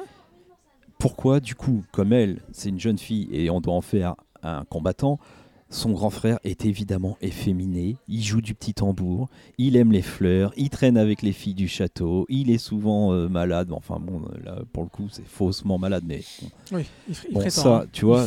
Pff, déjà, bon ça je trouve ça un peu navrant. Parce qu'on est vraiment. la- Mais d'ailleurs, en fait, ce qui est bizarre, c'est que cette œuvre, on est à la croisée des clichés, de certains clichés aujourd- d'aujourd'hui et certains clichés d'hier. Je pense que c'est entre l'auteur et euh, l'époque qui veut ça. C'est-à-dire que, par exemple, les parents sont très à l'ancienne. C'est-à-dire que le mec est. euh, Enfin, on attend d'un père, enfin, du père, d'un homme, que ce, que ce soit en général euh, une, une virilité comme ça, belliqueuse. hein, comme si tous les Japonais étaient des combattants, alors que les trois quarts Ah, mais là, du, tu parles d'un seigneur. Et Ouais, il est on est d'accord. Ouais, mais c'est le portrait qu'on dresse d'un homme. Parce Hein. que Ouais, son fils euh, n'est pas un seigneur et on pourra en faire un autre portrait du coup. Et, mais bon, non, c'est tout. on va l'accuser de pas l'être ça. La mère, elle, elle est dans une espèce d'hypersensibilité limite hystérique parce qu'elle pleure, elle tombe dans les vapes tout le temps. Tu regardes, elle est quasiment toujours en fond en train de pleurer. euh, Et, tout. Enfin, et du coup, et par contre, on a les, la, la- la relève, les jeunes, où on a quand même euh, bah, ce- ce- ce- cette espèce de, de théorie des genres quoi qu'on a aujourd'hui, où on va, voilà, la fille doit ressembler à un mec, le mec à une meuf, enfin, bon, ça a l'air d'être une ligne éditoriale qui commence à se préciser chez le Lézard Noir. Après Stoppy Barricoon, c'est deux sorties comme ça concomitantes. Bah, pourquoi pas Moi, j'ai rien contre. Je dis juste, je constate qu'on est comme ça à la croisée de ces deux types de, de réflexions qu'on avait d'hier et d'aujourd'hui, sachant qu'encore une fois, il existe euh, un milieu où il y a la majorité des gens qui ne sont pas ça. Le paysan n'était pas belliqueux. Enfin voilà. Ouais, tu parles d'un manga quand même. hein. Voilà. Mais bon, après, je l'ai dit formellement, le dessin ça marche, c'est bon. Moi, je trouve juste que ça manque un peu d'une patte et. euh, et- puis ouais, les doubles pages euh, de dessin sont plus belles que les doubles pages d'explication quoi. Ah, bah, évidemment. C'est bon? Bah ouais, ouais, je, On a fait je le trouve tour? ça vraiment dommage de pas réussir à intégrer euh, les points historiques à la narration quoi. Et encore une fois, on a un modèle qui est Bah, exemplaire en la question. Même 2, même Kingdom marche plutôt pas mal, même si je préférerais presque me passer des, des références historiques. Mais Vinland Saga, euh, vous le lisez, vous ne savez plus ce qu'est de la fiction, ce qu'est de l'historique. Alors ça peut poser une sorte de problème aussi, j'ai envie de te dire. Mais non, parce que pour moi, le, voilà, le mélange, est, c'est ce qu'on attend pour moi d'un manga. Bien évidemment, à, cho- à choisir, euh, je pense que Nico, euh, voilà, même tout à l'heure l'a dit, et moi, on partirait bien évidemment vers un type de narration à la Vinland Saga, mais à choisir, euh, à choisir, je veux dire, on partirait vers ça, mais tu me, comme, c'est pour ça que je prenais d'autres exemples avant, à choisir entre ça et d'autres qui me donnent des leçons euh, à la fin de chaque chapitre, euh, je préfère encore ça. Je préfère Ouais, encore parce qu'elle assume mal, alors elle met des guides avec des smoothies, Non, mais elle pas le assume fait. mal, elle le fait comme ça, elle le fait à la japonaise, quoi, pas... Mais ça, enfin... Bah, euh, Si encore, tu vois, c'était un chapitre bonus, une page, tu vois. Elle a, bah, justement, à la Razawa, hmm. on fait une page un peu déconnade et tout ça. Bon, pourquoi pas Là, ça me passerait plus. Je dessine en vache. Mais voilà, mais bah, ça me passerait vachement plus Ok, que là. Ah bah dis donc, c'est bien, on a bien pour parler, c'est cool. Mais il y aura moins de choses à dire sur ce qui vient après. Donc, c'est Le Tigre des Neiges de Akiko Higashimura. Euh, un tome en cours au Lézard Noir. Le tome 2 arrive le 21, 21 février. Voilà, très belle couve le 2. Euh, Enfin, ça, ça tire dans les roses hein, tout le temps. hein. pas le deuxième justement. Enfin, Là, celui-là, ouais. Oui, oui, tout Ah, on sent que ça vient du shoujo. Oui. C'était un cliché qu'on aurait pu se passer aussi. Partons en Corée Du. Sud, mes amis. En Corée du Sud en 1990 avec Mauvaise fille de Anko. C'est un manoir, donc one shot chez Cornelius. Donc qu'est-ce que Mauvaise fille? C'est un récit autobiographique situé dans la Corée des années 90. Attends, C'est exactement les deux premières phrases que j'ai marquées. Enfin, la première phrase que j'ai marquée. Oui, bah ouais. Euh, donc on nous raconte l'histoire de Jinjo. Bon, euh, c'est pas, pas seulement le nom de Plume Anko, mais voilà, Jinjo. Euh, donc il nous raconte son adolescence où tout n'est que violence. hein. Je pense que s'il y a un terme qui pouvait euh, résumer euh, sa vie, c'est la violence. Désolation. Ouais, désolation, carrément. Euh, à la maison, elle se fait insulter et frapper par son père. Ou coréen. À l'école, les profs la martyrisent et son petit copain, lui aussi, en remet une couche. Euh, le seul bim, havre bim de et paix, exactement, le seul havre de paix, euh, c'est sa meilleure amie qui s'appelle Jong ouais. Euh, et qui elle est une fille de de, de, enfin, de voyous, de je sais pas comment on peut appeler ça parce que c'est pas c'est pas des yakuza, mais bon bref, quelqu'un qui est pas. Petite racaille. Ouais. Sauvageon. Donc qu'est-ce qui va passer, c'est qu'un soir, elles vont elles vont Gilet jaune qui ce qui va se passer, c'est qu'un soir, euh, donc toutes les deux vont décider de fuguer euh, et euh, bah, euh, travailler comme hôtesse. Euh, elles vont faire ça une soirée, hein, très clairement, ça va se passer une nuit. Euh, et ça va pas très très bien se passer de sorte que bah, elles vont rentrer chez elles. Euh, La nuit passée, elles rentrent chez elles et elles retournent à leur quotidien fait de violence. Euh, une deviendra dessinatrice et l'autre, trois petits points. Donc rappelons que c'est Et un c'est dur de devenir trois petits points dans la vie. tu m'étonnes. Euh, rappelons que ce titre est sorti en 2012 et qu'il a reçu le, reçu le prix, donc c'est un prix, prix coréen hein, malgré le, le titre français, le prix de la BD d'aujourd'hui. Elle a une bonne cote, euh, cet auteur, hein. même en. France. hein. Complètement, surtout en France, j'ai l'impression. Mm. Enfin, non, tu me diras que ça cartonne au Corée aussi, donc euh, non, en Corée aussi. Qui veut commencer sur Mauvaise Fille? M- Bah, moi, je veux bien, Vas-y, vas-y. parce que c'est moi qui ai mis le titre. Ouais. Alors, j'aime bien, mais il n'y a pas grand-chose à dire. Pareil. C'est- on passe un bon moment à lire, enfin un bon moment entre guillemets parce que c'est pas simple et c'est dur à lire. Enfin c'est dur dans le sens qu'on lit et, et- et dur et violent, mais euh, ça reste, moi je trouve qu'une bonne lecture. Mais il n'y a pas grand chose à dire. C'est très sec, c'est très noir, c'est sans concession. Ici on peut oublier la tendresse, voire même euh, toutes les exceptions positives, excepté tu l'as dit de l'amitié. Donc ça moi ça me touche, moi ça me parle tout de suite, on est copains, on est copains, cher Ah, on est copains, Copain, copain. copains. Euh, ici tout s'exprime dans la colère et les coups. Voilà, c'est ça tout le temps. hein, même. C'est un peu comme les gens. C'est pour ça que je les aime bien, mes copains incidents. Donc quand je les dis bonjour, je les frappe. C'est ça. Non, mais c'est un peu comme quand les gens voient pour la première fois un film coréen. Par exemple, Memories of Murder, quand il est sorti en France, quand c'était en 2002, si je me souviens bien. Euh, Trois. 3 Euh, le, truc- le truc, c'est que. Ah, euh, ouais. Je le passais à des amis, je leur dis mais franchement c'est un chef-d'œuvre du genre, machin, Ah oui. vraiment. Euh, ouais. Puis en plus, je suis content de leur sortir une super édition Blu-ray. Merci l'Arabia, il s'appelle, euh, l'éditeur en France. Euh, et je le passais et les gens me Il disent ouais mais t'as vu, tout court, hein, pas merci l'Arabia. euh, tu t'as- vu comment comment ils jouent machin et puis c'est quoi euh, ils foutent des coups de pied tout le temps? Bah ouais Ah bah ouais, Bah ouais, ils se fritent ils tout ont le pas d'armes à feu, ils- donc c'est de l'arme blanche. et quand eux. tu regardes dans tous les films coréens c'est taekwondo ça, ça n'existe pas pour rien non plus Donc ils Euh, arrivent au, à au- base de coups de pied Ouais, ou un peu des fois couteau, couteau des os des tartes. fois, et voilà mais euh, The Murderer, hein, Tibia Jenny, dans Marteau, le genre. marteau, hein, All Ah, Boy. marteau, marteau. donc ça reste ouais, des armes blanches mais bon beaucoup de coups de pied Bah, là, s'il fallait Coup de pied, rapprocher- claque. C'est- ouais. claques, Ah oui, le, et Hein, surtout c'est le, sûrement pour ça qu'ils aiment bien les, les films français la, la spécialité est quand même le je prends de l'élan, je saute sur le bureau Exactement. du flic, voilà enfin ou de mon propre bureau en général parce que c'est les flics qui font ça, et j'atterris dans la gueule ça, du mec que j'interroge. ça marche bien Ah ça c'est récurrent, et- mais ça marche bien en plus visuellement. hein. Plus ou moins, ça marche bien Et mais d'ailleurs, moi, c'est une, une des raisons pour lesquelles j'aime bien le cinéma coréen, c'est qu'il propose une, une alternative la- au traitement de la violence qu'on a chez les ricains qui tirent partout et qui maintenant tirent des, enfin, avec des, ra- des rafales de mitraillette, n'arrivent jamais à toucher un gars. Tu peux te prendre trois balles, t'es, vi- t'es toujours en vie, enfin tout ce que tu veux. Ouais. Voilà, on a au moins autre chose là-dessus avec les Coréens. Mais s'il fallait le rapprocher d'un film coréen que moi j'ai vu il y a pas longtemps, euh, enfin que j'ai revu il y a pas longtemps, c'est Breathless qui est plus ancré dans du social, moins dans un genre polar euh, comme Memories of Murder, ce genre de choses-là. Je rapprocherais plus ça comme ça, un espèce de vide où il se passe pas grand-chose, si ce n'est qu'il y a une espèce de déchaînement euh, social violent. Et voilà. Bon, alors j'en étais où? Ouais. Oui, bah quand même. En fait, tu l'as dit. Le but de ces deux amis, euh, dans un premier temps, c'est d'essayer de, de s'extirper de cette réalité là un peu trop systématique euh, qui finit dans la violence. Bah, évidemment, elles vont le payer très cher parce que tout ce que tu fais là-dedans, dans, dans- dans ce monde, tu le payes très très cher. Euh, la soumission en fait de la survie, la, bah voilà, je l'ai dit, la clé de la survie, c'est la, la soumission. soumission hein, dans ce monde-là. Que ce soit la famille les, le- ou les couples, aux hommes hein, qui sont à peu près dirigés que par leurs désirs, hein, dès qu'elles sortent du cercle familial ou, ou euh, amical, de, enfin scolaire. La construction, elle est faite d'ailleurs tout entre le passé et le présent. On pourrait croire que ça va un peu accentuer la touche d'espoir parce qu'on voit qu'elle est mangaka, qu'elle s'en sort avec un travail. Moi, je trouve qu'au final, ça renforce beaucoup plus euh, ce qu'elles vivent quand elles sont jeunes, quoi. Parce que je sais pas, parce qu'il voilà, la- l'atmosphère, elle est lourde, elle est pesante et et il y a une belle citation et je crois pas que tu l'aies donnée. Non elle est au début en fait Ouais, je reviens à la fin J'ai commencé par le côté sordide, euh, là où d'autres. euh, Attends, attends, que je vais essayer de te don- donner quand même. essaie de se relire Oh, mais ouais, c'est c'est une catastrophe. J'ai écrit hier, je, je peux déjà même plus en lire. Kino c'est un mec analogique Ah ouais, voilà.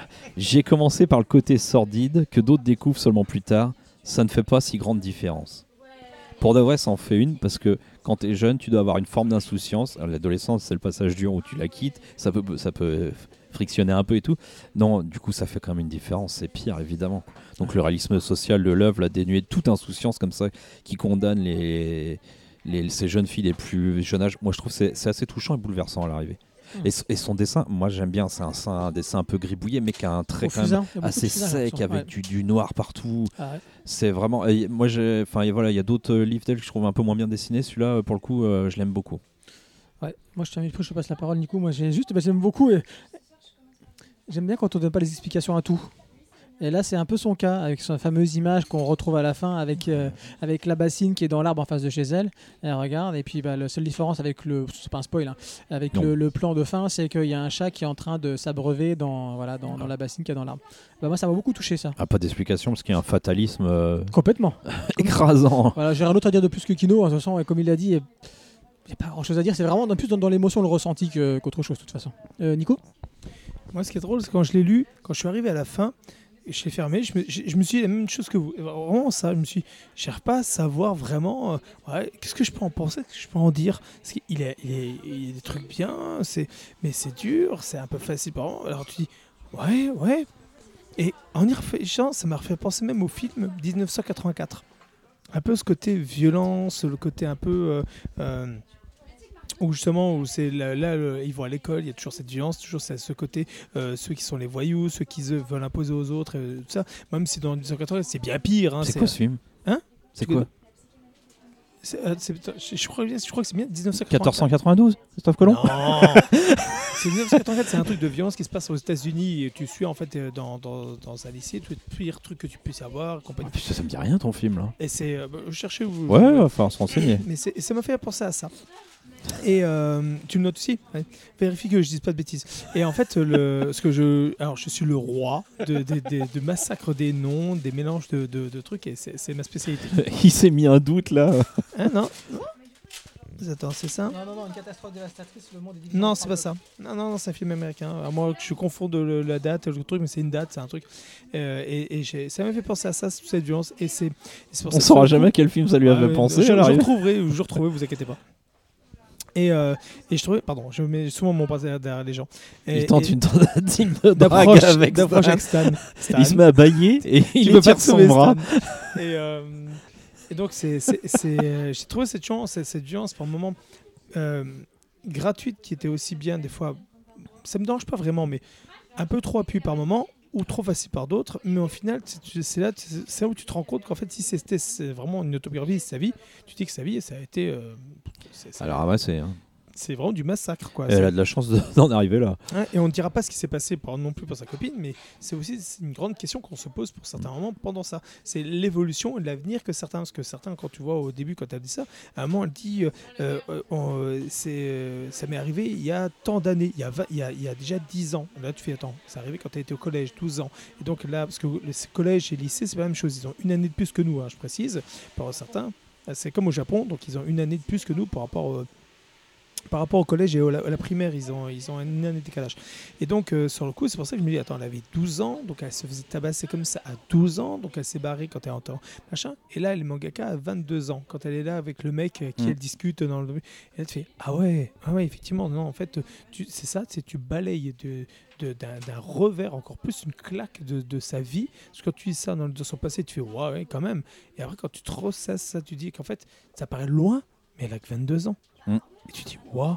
Et là, tu prends encore plus conscience de tout ce qu'il y a derrière. Et c'est là, je trouve que c'était très très fort. C'est pour ça que ouais, j'ai beaucoup, euh, j'ai trouvé très intéressant euh, à la réflexion par la suite, à me rappeler certaines choses, à me rappeler des phrases, me rappeler des moments, les revivre en, te les repassant, en ressassant. C'était très fort. C'est pour ça que j'ai trouvé ça vraiment intéressant. Mais c'est une curieuse vision qu'on a, enfin qu'on se fait, pas qu'on a, mais qu'on se fait en France de la Corée du Sud à travers la fiction et notamment du cinéma. Parce qu'on n'a pas trop les comédies, les trucs romantiques, les films sur le ping-pong ou le hand, ça, on ne les a pas. Ouais, Sassy Girl. Et ouais, bah ouais, mais pour une, et encore, euh, les stars, Ouais, et puis Livestruck aussi, euh, Mais- Winstruck. Ouais, La Winstruck. suite, ouais. Mais euh, du coup, on a quand même des films, euh, et ils existent hein, de toute manière, donc il n'y a peut-être pas que ça là-bas, sûrement pas d'ailleurs, mais nous on a que ça, des films ou même là, encore un manga ultra bourrin, ultra violent. Euh, je sais pas, c'est ils vivent bien là-bas ou- Parce que moi je connais pas à fond, mais alors l'idée qu'on s'en fait là. Non, mais c'est les années Bon, 90. Hein. Ouais, les années puis 90 oui, en oui, Corée, c'était en pleine crise. euh, oui, alors là en plus, ils nous en parlent le- du contexte de la crise derrière, avec un grand emprunt au FMI à rembourser ça, tout ça qu'ils ont remboursé dans les temps comme il fallait même avant je crois Euh, Chapeau. enfin bon après on sait aussi que c'est un pays qui vit avec euh, la moitié du pays en euh, tout à et que la menace nucléaire sur le dos et tout ça et que ça doit jouer mais c'est vrai que quand même ils distillent des œuvres depuis le début des années 2000 qui sont quand même extrêmement violentes notamment nous on connaît plus dans le cinéma euh, qu'on trouve nulle part ailleurs quand même hein. C'est clair, c'est clair. Donc c'était Mauvaise Fille de Anko, euh, One Shot chez Cornelius. C'est un- et je crois qu'il est quand même un peu cher quand même pour ce que c'est hein, parce que des fois on le dit pour d'autres donc autant le dire là aussi Ouais. ça doit tourner autour de 20 ou 21 si je me souviens bien Et je l'ai lu aussi vite que je lis une BD, quoi. Sur le coup, je me suis dit, mais ça se lit à une vitesse. Ouais, Bon, ouais, après, c'est- tout ce que tu en tires derrière qui est important. Mais euh, je l'ai lu vraiment à une vitesse. ah ouais c'est ça qu'il n'y a pas des masses de dialogue euh, C'est- clair, ça, ou clair. l'école emportée après Ouais, voilà. Mais non, non pour l'instant, non. non. Nous, pas. nous passons à, C'est à le morceau de la My fin. Home Hero. My Home Hero de Naoki Yamakawa et Masashi Asaki. C'est un seinen, on l'a dit. Un tome en cours chez Kurokawa. Tetsuo publie des romans policiers sur des sites spécialisés. Il est père de famille aussi et sa fille Reika, qui vient de quitter le logement familial, l'inquiète au plus haut point. Et pour cause, son petit ami là-bas. Et le comble, il semble être affilié à des Yakuza. Ouais, mais c'est pas ça son taf. À quoi? Ah bah au père. Parce que tu dis il publie des auteurs, des histoires. Il publie ses romans, ses romans et Ouais. Mais non mais c'est important de le dire. C'est- ce que j'ai dit. Il publie mais- des romans oui d'accord mais c'est juste son hobby. En fait il a un vrai taf. Ah bah ouais si. C'est tout le problème d'ailleurs de l'écriture de ce manga là-dessus. Bah, on si en plus on est d'accord. là-dessus. hein. Il est, il est euh, salaryman et il publie ses, pour le plaisir depuis 10 ans. C'est Mais si. c'est- c'est- ses romans. Parce que bon tu, tu vas le dire après. pas vu qu'il était salarié même. Mais si tu vas le dire après. Sa fille elle va être enlevée. Oui. Et c'est pas avec son salaire de trois trucs publiés sur le net qu'il peut filer une pas, rançon. euh, Mais non, mais c'est tout le problème de ce bouquin, c'est qu'il rend des trucs au pied de biche, quoi, tout le temps, quoi. Alors, Et en force. Alors, Moi, je crois qu'il bosse dans un truc de- de collection, 5, là, C'est marqué de Tetsuya Otojo, donc 47 ans. Je suis commercial chez euh, Ah, voilà, il fabricant de jouets. Ah ouais, et non, en fait, il tout, écrit euh, des romans pour son plaisir depuis 10 ans, où les gens lui disent qu'il est assez moyen. Et en fait, tu- c'est un plaisir. Bah, merci. Ah bah, c'est pas pour t'embêter que je le dis, mais c'est parce que ça sert tes arguments que tu vas dire après que je te connais un peu, du coup. Oui, mais du Et coup, tu- euh, Ça, c'est pire, ça. Donc en fait, ce qui se passe, donc euh, voilà, donc le, le petit ami euh, qui bat, bah, qui bat sa fille, euh, et donc est affilié aussi au yakuza. Et comme dans un de ses romans, les événements vont s'enchaîner de sorte que il va tuer le petit ami de sa fille et il devra tout mettre en place pour faire disparaître le corps. Donc, euh, Kurokawa nous le présente comme le, excuse-moi comme le thriller événement de 2019. Ah, je crois qu'il y a une attente sur celui-là. Enfin, en tout cas, de leur part, à eux, quand ils l'éditent, c'est sûr. Mais même, il y a Nico- des gens. J'ai vu des listes euh, sur euh, les réseaux sociaux des, des mangas vrai. Attendus ça, et ouais. celui-là il est dedans à chaque fois. Et, euh, et le sous-titre c'est Quel sacrifice seriez-vous prêt à faire pour, pour votre famille? Et sachant, parce que nous on a lu l'épreuve non corrigée, mais je l'ai vu tout à l'heure, il y a un bandeau Maxime Chatham Oui, dessus quand même. Tout à fait. C'est Parce qu'il sort aujourd'hui, hein, nous sommes le 10, nous enregistrons le Oui. 10, il sort aujourd'hui. Euh, Est-ce vraiment le thriller euh, de 2019 Nico? Alors, euh, franchement, vous n'entendrez pas de ma bouche que c'est le manga de l'année cette année. Je dirais que c'est un très bon manga, oui, et qui m'a, il m'a hum, rappelé des méthodes de meurtre que je connaissais que je ne savais pas si je pouvais aboutir. Et euh, vraiment, sur le coup, ça a même développé mes connaissances dans ce domaine. Et très sincèrement, si vous voulez Le faire disparaître copain avec quelqu'un Dexter et tuer dans la des, vie. des gens, lisez ce genre de série. Et quand vous aurez des éditeurs qui feront de la merde ou des gens qui font des jeux vidéo que vous détestez ou que Ah, vous pourrez quelque un chose, programmateur eh ben, vous n'avez de- plus besoin forcément des euh, États-Unis là qui ah, veut brûler. N'avez même plus besoin d'avoir un élevage de, de, de porc, vous n'avez plus qu'à avoir une baignoire et une plaque de. En, euh, euh, vous- Ouais, vous d'alu, qui Voilà, est conductrice. Conductrice, voilà, Voilà. c'est ça. Et vous savez bien vous amuser. D'accord euh, Tu peux nous en parler un petit peu de Naomi Miro c'est toi qui l'a- c'est toi qui nous l'a qui nous l'a mis dans les pattes, justement. Alors, c'est un manga qui est extrêmement attendu, enfin qui était extrêmement attendu par euh, Kurokawa. C'est quelque chose sur quoi ils y, ils y croient à un point énorme. Ah, Je pense qu'ils ont le- raison. Alors, ils ont raison, ils ont raison parce que ça va, c'est une Au-delà de ce bonne qu'on peut penser de la qualité des trucs.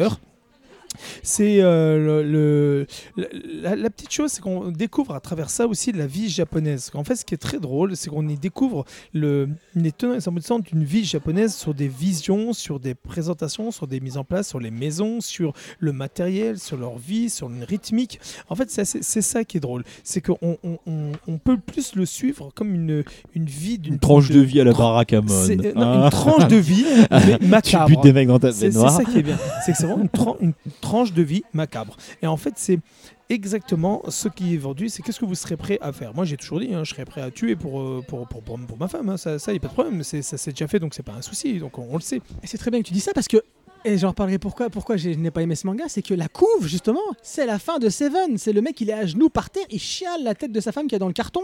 Et là, tu ouvres le manga et c'est pas ce que t'as.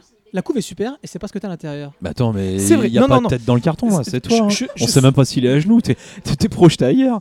Non, non, si, si, il est à genoux. Tu vois ses jambes à l'avant, tu les vois. Donc il est à genoux. Sauf s'il a une est un très forte. mais est sur sinon, un il tabou. Il est son, son- son truc.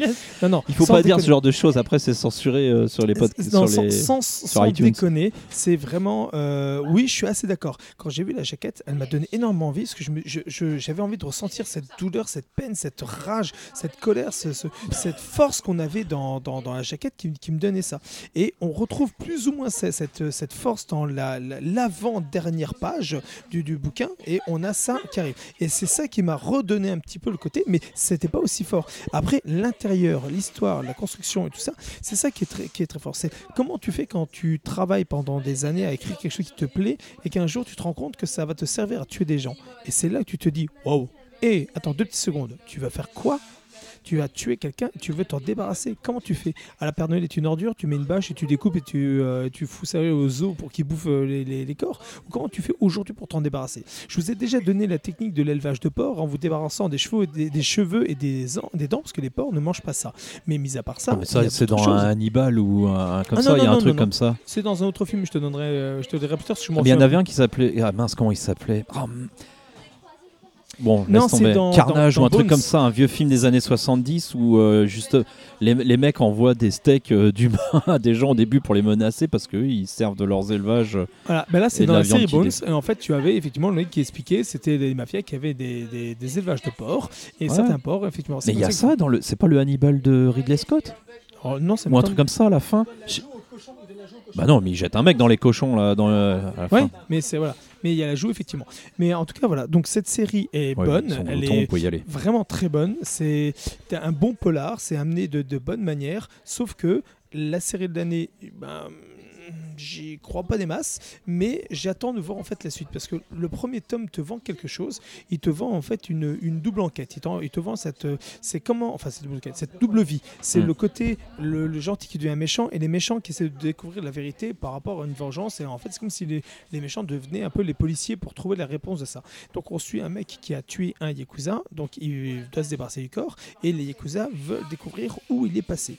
Et donc c'est comment mener une enquête pour essayer de découvrir ça et trouver les failles dans les, dans les agissements, dans, les, dans ce qu'ils font, dans ce qu'ils disent, et c'est tout ça. C'est vraiment comme une enquête. Et donc on se retrouve un peu comme euh, le, le truc inversé.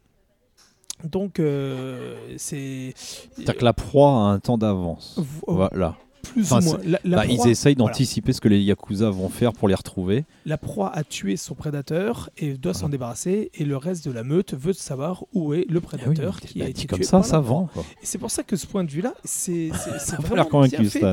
Et, et- mais c'est des fois c'est un peu lourd à la lecture et c'est un peu facile. Il y a des moments où Ah, on, ça, on te, surtout. on te montre une situation, euh, n'importe qui pourrait craquer ou serait là-dessus, et le mec se met à rire d'une facilité concertante, d'une décontraction complète. Ah, mais l'intro est avec- catastrophique là-dessus aussi. Voilà, et c'est ça qui est un peu dommage. Par contre, ce que j'ai bien aimé ici, c'est le côté où euh, le père de famille qui entend un truc, il veut savoir ce que c'est, il accompagne pour savoir ce qu'il y a, est-ce que sa fille s'est fait tabasser, euh, il pense que c'est pas le petit copain, mais il lui dit non, donc au début il, il suit un peu comme ça, il tombe sur un voyou qui parle d'une du- d'une fille qui a le même nom que sa fille, donc il suit un petit peu pour savoir ce qu'elle fait. Sauf que bol. le mec, c'est un, c'est un mec euh, qui lui crache dessus, qui lui balance sa clope, Pas de bol. et quand il passe à côté d'un d'un hôtel qui est un super riche, il se fait attraper par un gars qui pense qu'il veut venir, donc lui dit non, il se fait tabasser, pris en photo à poil avec sa, sa petite identité, et on lui dit, Pas tu de vois, bol. si tu t'approches encore, euh, on va te faire bien pire que ça. Donc le mec il se dit comment un mec comme moi euh, euh, peut, peut- ça peut arriver ça?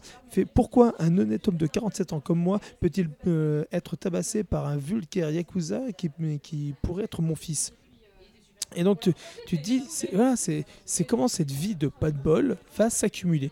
Et tu vois que le mec qui, euh, c'est- cette situation, comment il doit le vivre, comment il doit le faire. Et je trouve que c'est assez facile, mais en soi l'histoire est pas mal. Elle est, elle t'apprend beaucoup de choses et elle est assez intelligente, mais elle est facile. Et c'est ça que je trouve un peu dommage. Ok, Kino Qu'est-ce que tu veux nous dire, toi, sur euh, Bon, c'est pas très My bon. Home Hero? Parce que c'est très mal écrit pour moi. Mais c'est très efficace. Et moi j'ai bien aimé la lecture de ce euh, manga-là, malgré euh, ses grosses faiblesses. Et- Mais c'est dommage, c'est vraiment Un dommage. plaisir coupable Eh, J'ai Un ouais. aimé aussi. Hein, Ouais, au cas où on vous avait compris. J'ai pas aimé, mais j'ai quand même aimé. Hein. Le premier problème, c'est la rupture de ton entre l'intro, où c'est un peu joyeux. un J'adore couper peu la parole de. Kino. Bah, je suis moi, ça me désolé, mais dérange ça pas, vas-y. beaucoup aujourd'hui. Mais fais-le. Moi, je le fais à Stan, il sera content que tu te venges. Je lui, le dernier podcast, je lui ai pourri tous ses intros.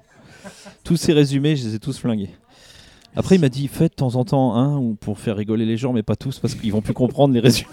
C'est vrai, En mais plus, ça, il se en fait- plus. Il reprend pas des résumés sur internet, il les fait lui-même et je lui les pourris à chaque fois. C'est pas sympa. Bah, Comme moi quand j'ai fait l'intro de, de Gun, mais qui m'a dit Ah, mais c'est à mon boulot de faire ça. Ouais, Voilà. mais c'était, j'aimais bien le faire. Tu le fais bien aussi. Euh, T'as qu'à faire des interros surprises sur les résumés. Ouais, bah attends, j'ai pas fini. Hein. Donc oui, il commence un peu trop léger, voire limite comique, et ça, alors que tu sais, vu la couverture et tu sais un peu, vu ce que t'as entendu, tu dois pas tomber sur ça. Donc bon, à la limite, ça c'est le moins gros. Le mec, on a quand même tabassé sa fille, quoi. C'est pas? Ouais, mais ça c'est avant, c'est avant qu'il est un peu, c'est avant qu'il est un peu aime léger. bien- aime bien le what if, c'est-à-dire euh, si ça arrivait, si ça m'arrivait, bah, je sais pas moi, je suis père, on tabasse ma fille. euh, Ouais, mais c'est pas à ce moment-là qu'il rigole. C'est pour ça Vraiment, c'est avant. C'est hein. pour ça que je dis ça en plaisantant, parce que moi je suis aussi euh, à la cool, mais si demain on avait un truc comme ça, je, je serais prêt à tuer. Et je pense qu'il y a des choses. euh, ça C'est ça que j'aime bien aussi dedans, c'est que le côté, c'est euh, les, les gens, n'importe qui, t'es heureux, t'as une vie bien, et du jour au lendemain, tout peut basculer par un geste, un événement, un truc qui va déclencheur. Par exemple, pareil pour Stan. Stan, je suis sûr que si demain euh, sa fille euh, elle sort avec un Ah, on va mec pas qui a parler de- truc, Ah bah, il euh, fout la poisse. il- va- va il va- va- il va tuer le mec. Euh, Ouais. Ça, c'est une certitude. Je me retrouve en prison. Ouais, mais Ça c'est. apporterait des oranges. Ouais, mais je suis d'accord avec toi, Nico. Mais ça, c'est le postulat de départ théorique du manga. Et après, la réalité, c'est comment il est foutu. Ça, c'est sûr. Et le problème Et derrière, c'est que, c'est c'est là que que ça. voilà. il surexplique beaucoup trop, beaucoup trop. C'est pour ça que tout à l'heure, je j'ai juste dit un mot pendant le résumé. C'est que, en fait, il a un métier. Seulement s'il est auteur de manga sur de polar sur Internet, on va pas lui piquer sa fille pour demander une rançon. Donc il faut qu'il ait un métier qui gagne. Mais pour expliquer les meurtres, il faut qu'il ait été auteur de polar pour connaître les méthodes. Est-ce que franchement, si on voyait le mec Nico, euh, euh, euh, enfin préparer ses meurtres sans qu'il ait auteur de polar, ça nous dérangerait? Est-ce qu'on a besoin de cette surexplication à tout va? Non. Moi, je pense pas. Et, et l'exemple que je donne, parce que sinon je, je pense que j'interviendrai parce que tout est en train d'être dit. euh, l'exemple que je donne tout le temps pour ceux qui ont vu la série Breaking Bad, et je pense qu'il y a beaucoup de gens qui Ouais, l'ont vu, bah cette, voilà. cette fameuse série, chef-d'œuvre, hein, n'arrêtez pas, 5 saisons, c'est terminé. Allez-y, faites-vous plaisir. C'est les, Les- soldes. les deux persos, les deux persos, t'as le premier, c'est le, donc le plus ancien euh, qui apprend qu'il a un cancer et pour subvenir aux besoins de, de sa famille, euh, il est physicien. Euh, il décide de voilà de, de- de créer une drogue et de se lancer dans le marché de la drogue alors qu'il ne connaît rien à tout ça. Et pour bah, pour un petit peu réussir dans le domaine, il prend un petit jeune avec lui pour bah, pour l'aider parce que le petit jeune connaît ce, ce milieu-là. À un moment donné, il tue quelqu'un malencontreusement qui est très important dans le domaine de la pègre et ils se disent comment on va faire disparaître le corps? Et ben on se dit bah, on va- on va- on va- le, le physicien dit bah, on va le dissoudre. Ah ouais, tiens, comme ça, bah, on- personne ne le retrouvera. Le problème, c'est qu'il demande au jeune de le faire. Mais le jeune, lui, n'a pas de notion de physique. Il va dissoudre le mec, mais il va trouver la moitié de la baraque avec. Et du coup, tu te retrouves dans une situation comique. Et tu à aucun moment besoin qu'on t'explique voilà, des, des- des- des- des espèces de pirouettes euh, pour quelqu'un qui ne sait pas écrire un scénario, euh, pour t'expliquer le pourquoi du comment. Vous voyez un petit peu, il faut changer. enfin, Ouais. Ah non, mais moi, je suis totalement d'accord. Le- Ce qui est ouf, en fait, c'est que normalement, tu fais. Enfin, on en a déjà parlé ici des préparations de paiement, c'est-à-dire que tu amènes un élément pour qu'il serve plus tard. Le problème, c'est que lui, quand il amène son, Coucou, élément, c'est tellement mal écrit que c'est la préparation de paiement qui devient une espèce de Deus ex machina, c'est-à-dire de choses qui arrivent de nulle part parce, qu'il- parce que c'est pas possible quoi. Et il y a des passages qui arrivent comme un cheveu sur la soupe et du coup on sait que ça va servir pour plus tard. Parce qu'on, ou alors le mec il est jeté- il est quoi de, mettre des trucs parce qu'il y a quand même des trucs surréalistes hein. c'est-à-dire qu'ils ils sont quand même poursuivis par des, par un clan de yakuza enfin ils doivent leur échapper ils ont tué un des mecs et tout eh si on faisait une partie de jeu de société quoi T'as trois pages où ils jouent aux jeux de société dans le mitard, quoi. C'est- Ils, ils viennent de découper un mec avec sa femme, puis ils sont morts de euh, rire. bah voilà. bien. Alors tu- bon là, tu sais que c'est, tu vois, tu sais du coup que ça, ça va servir à un moment donné. Je ne sais pas comment, mais pour l'instant, mais ça va servir parce que sinon il le fait pas le gars. Parce que tout ce qu'il fait, c'est, il y a rien. En fait, il y a pas de fausse piste. C'est ça le problème, hein, c'est que tout sert. Donc voilà. Moi, pour moi, le pire étant le truc de le- qui est auteur de polar. Voilà, ça c'est le pire. Mais pour dire quand même du positif, ce jeu du chat et de la souris entre eux et, la, meute, comme tu disais Nico, moi je trouve qu'il marche bien. On a envie de savoir si l'amateur il va s'en tirer face au pro du crime. Moi vraiment ça m'a, voilà, l'intrigue malgré tout m'a pris. Le, petit jeu, tout ça. Euh, pour moi, c'est ce qu'on appelle un vrai page turner. C'est-à-dire que moi, bon, passer l'intro, tu lis, tu lis, tu lis, tu lâches pas. Enfin, moi, en tout cas, j'ai pas du tout lâché. Euh, Enfin, voilà, il me fallait au-delà des défauts. Pour, pour être très honnête, sur l'avenir de cette série, je crains le pire. Parce que je crains la, la- la surenchère et une mauvaise maîtrise et de, de- de la cohérence euh, pour la suite. Quoi. Parce que on, on voit bien hein, le problème d'un truc comme ça, c'est que déjà c'est très mal écrit au départ. Il faut qu'il y ait des garde-fous pour pas faire tout et n'importe quoi. Or là, je suis pas sûr qu'il y en ait. Et franchement, moi quand je lis ça, je pense à Oba Obata et je me dis, eux, ils auraient fait bien mieux Bien sûr. bien plus développé, sûrement trop comme ils font, mais ils sont au taquet tout le long, ils n'ont pas de rupture de, de baisse de forme ou quoi, ils savent faire bien comme il faut. Mais ce, ce genre de jeu un peu intellectuel qui est euh, il faut devancer l'échec quoi, Ouais, il faut devancer l'autre et tout ça, ils savent très Ou bien le jeu faire. de Go. Lui, voilà, lui il est quand même un peu court cet auteur, mais il n'empêche que j'adore l'idée que la famille fasse ça ensemble, enfin surtout le père et la mère. Voilà, j'adore le côté euh, on y va en famille les gars. On Et, euh, après. ouais, mais le soutien qu'elle apporte et comment c'est amené, ça c'est bien fait je trouve. Mm. Non, toi t'es pas convaincu, mais moi j'aime bien. Bah, tu serais d'accord pour que ta femme t'aide euh, s'il arrive un truc à Oui, bien sûr, bien sûr. Le problème, c'est que c'est la façon dont ça amené, j'y crois pas trop. Dans un autre titre va. oh, bah, le dernier titre, j'y crois plus. J'y crois plus. Mm. Mm. Ok, les amis. Donc, c'était My euh, Home Hero de Naoki Yamakawa et Masashi euh, Asaki. Seinen, un tome en cours chez Kurokawa. Ça vient de sortir aujourd'hui le 10 janvier. Et là, on se propulse en 1972. Et oui, ça ne nous rajeunit pas. Avec un classique, voire le classique du manga d'horreur. Shonen même, euh, d'horreur, euh, j'ai nommé L'école emportée de Kazuo Omez, un auteur dont on a déjà parlé, notamment avec Je suis Shingo. C'est en six tomes fini chez Glénat. On les trouve encore, moi je les ai euh, cette année sur le stand Glénat à la Japan, donc j'étais étonné d'ailleurs. On les trouve encore, donc ça fait plaisir. Donc je vous résume l'histoire rapidos. Sho, ce petit garçon, est en CM2 à l'école Yamato. Et ce matin, ça ne va plus du tout avec sa mère. Il se rend trompe de chez lui et se rend compte à la moitié du chemin, le menant vers l'école, qu'il a oublié son argent pour la cantine. Son copain, qui l'accompagne aussi, euh, lui décide de tenter le coup, malgré que c'est bientôt l'heure de, de- des classes, de rentrer chez lui pour récupérer euh, ses sous. Shaw, lui, par contre, va décider de continuer vers l'école. À peine arrivé à l'école, ce qui s'apparente à un séisme, hein, parce que les Japonais, les Japonais voilà, pen- pensent aussi de séisme, mais on n'en a aucune preuve au début, euh, tout le long d'ailleurs. Euh, à peine arrivé, ce qui s'apparente à un séisme fait disparaître littéralement l'école, qui se trouve propulsée dans un lieu désertique où règnent insectes, mutants, champignons difformes, dieux obscurs. Et beaucoup de poussière. Oh, Tu m'étonnes. Comment vont-ils survivre dans cet environnement néfaste où l'humanité, à commencer par celle des adultes, euh, des professeurs, est mise à rude épreuve? Donc je recontextualise. Et on suit toujours un petit peu ce qui se passe Tout à fait. Dans le dans le monde où l'école était là. Voilà, on va dire ça. Euh, donc il faut. euh, Qu'est-ce que je. Je, je me relis. Pourquoi j'ai écrit ça moi Ah, des fois, on se demande comment on avait cogité le truc. Ouais, c'est clair.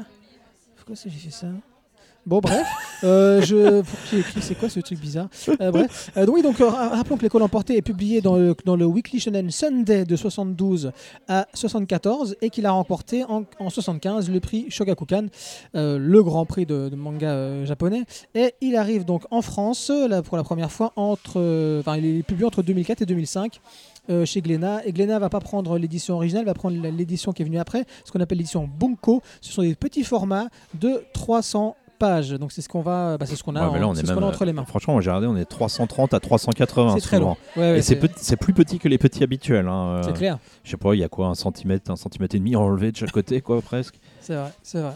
Euh, donc on rappelle que l'auteur voilà, euh, a commencé par la comédie romantique, bizarrement, et que rapidement après il est devenu comme le créateur, hein, voilà, le- historiquement, du manga d'horreur. Ce n'est pas le meilleur, on en reparlera tout à l'heure, mais c'est en tout cas lui qui a, qui a lancé cette, euh, cette veine. Euh, L'école emportée est son cinquième manga, et il euh, parce qu'il commence en 55 à faire du manga, donc dix ans après la Seconde Guerre, et il entraînera, il enchaînera après l'école emportée avec un autre, autre qui est aussi chez, euh, manga qui est aussi chez, euh, chez Glénat, qui est Baptism. Euh, et cinq ans plus tard, avec Je suis Shingo, qu'on avait beaucoup aimé lorsqu'on l'avait chroniqué dans notre podcast Harukia. Alors moi j'ai nommé ça, il y en a qui vont bondir ici, la guerre des boutons version horreur, ou alors moi j'aurais vu ça comme un peu une espèce de préquel de Dragonhead de Mi- Moshizu- Mochizuki un petit peu. Ça m'a fait penser à ça, euh, pour l'ambiance et puis ce, tout ce- cette atmosphère et ce lieu, euh, ce non-lieu en fait. Euh, donc qu'est-ce que qui m'a poussé à le, proposer au podcast? Euh, bah, Tout d'abord c'est l'auteur bien évidemment. Euh, le fait que je le voyais depuis des années euh, traîner chez mon cousin qui est un lecteur de franco-belge qui est toujours sur son étagère. Je lui dis je vais te taxer, je vais te taxer. Au final je l'ai acheté et bah, donc, donc, donc, donc je l'ai lu et donc je voulais absolument le, bah, le proposer à ce podcast. Et j'y ai retrouvé ce que je cherchais mais je m'attendais très clairement à mieux. Je m'explique. On a l'ambiance pesante à laquelle je m'attendais. C'est souligné par cette espèce d'incompréhension face au monde dans lequel ils sont projetés. Hein, on ne sait pas où est-ce qu'ils sont, euh, dans quel endroit. Non, mais tout au début, on ne sait pas encore. Donc on te plonge quand dans une certaine. euh, dans un oui dans, une, dans une non connaissance on est vraiment perdu de, tout de l'environnement c'est un espèce de grand désert comme ça Euh, donc première chose moi ça marche ça marche super bien j'adore être perdu et compose une atmosphère là c'est le cas euh, la construction, j'aime beaucoup. On a en gros un tome, donc les gros tomes Bunko de 300 pages, comme l'a dit un peu plus, comme l'a dit Kino, avec par tome, on a à peu près une menace. La première menace, bien évidemment, est celle des, professeurs. hein. Ensuite, on aura la peste, carrément. On aura un insecte géant, des mutants euh, adorateurs d'un nouveau dieu. Voilà, en gros, en gros, ce qu'on euh, qu'on aura et euh, qui mène, bien évidemment, hein, parce que rien n'est gratuit là-dedans, aux grandes thématiques de l'œuvre, qui est bien sûr la, la nature humaine et son organisation en société. Comment elle va survivre, euh, son lien aux croyances, hein, euh, vers le tome 5-6, c'est- ça devient, ça devient central. Et je trouve que c'est plutôt bien amené, notamment justement ce, ce- ce point-là. Euh, et ce que je trouve aussi très fort dans ce, je vais, je vais vite, hein, mais ce que je trouve aussi très fort dans, dans ce manga, c'est que malgré un dessin et un découpage daté, parce que là pour le coup, j'aimerais Oui, le, hein. le conseiller aux plus jeunes, mais c'est compliqué quand même. Bon, pourquoi pas C'est, ça, va, ça va être dur pour des jeunes de, de lire ça, je trouve quand même. Ça- s'il y en a qui trouvent que Gun, c'est déjà daté. Allez, un petit pic. On profite à ceux qui sont pas là. Inès, d'ailleurs, on te souhaite un bon courage pour tes, pour tes parcelles. Oui, si oui. tu écoutes ce On est avec toi. Euh, Enfin, pas trop parce que vu mon niveau. Euh, donc malgré un dessin et un découpage daté, le design, moi je trouve que voilà, ce qui rattrape toujours dans, ses œuvres, parce qu'il aime beaucoup les insectes, euh, Gomez, c'est que, euh, à croire que d'ailleurs tous les, tous les auteurs d'horreur aiment beaucoup les insectes euh, au Japon, je trouve. Hein. Junji Ito pareil, il a- ils ont un truc, avec les insectes. Euh, je trouve que le design de ces créatures notamment, et le travail encore une fois sur les expressions euh, faciales, permettent émotionnellement, en tout cas moi ça a marché, même si c'est un petit gamin de 10 ans, notre implication. Et quand ça bascule dans le culte, pour moi, ça fait passer encore un autre niveau, son, un autre niveau de récit. Et là, moi, j'étais, j'étais, j'étais happé, voilà, à savoir que. je- Non, j'ai failli spoiler, excusez-moi. On apprend quelque chose Bah, tu et. peux. Bah non, après là, c'est vraiment un gros, c'est comme un gros spoil. De quoi? Mais en tout cas, de quoi? Ah, Il est bon, il est bon, il est bon. Euh, donc voilà, je m'arrêterai là pour, pour euh, Bah, ce, on- on passage à un autre dire. niveau de lecture.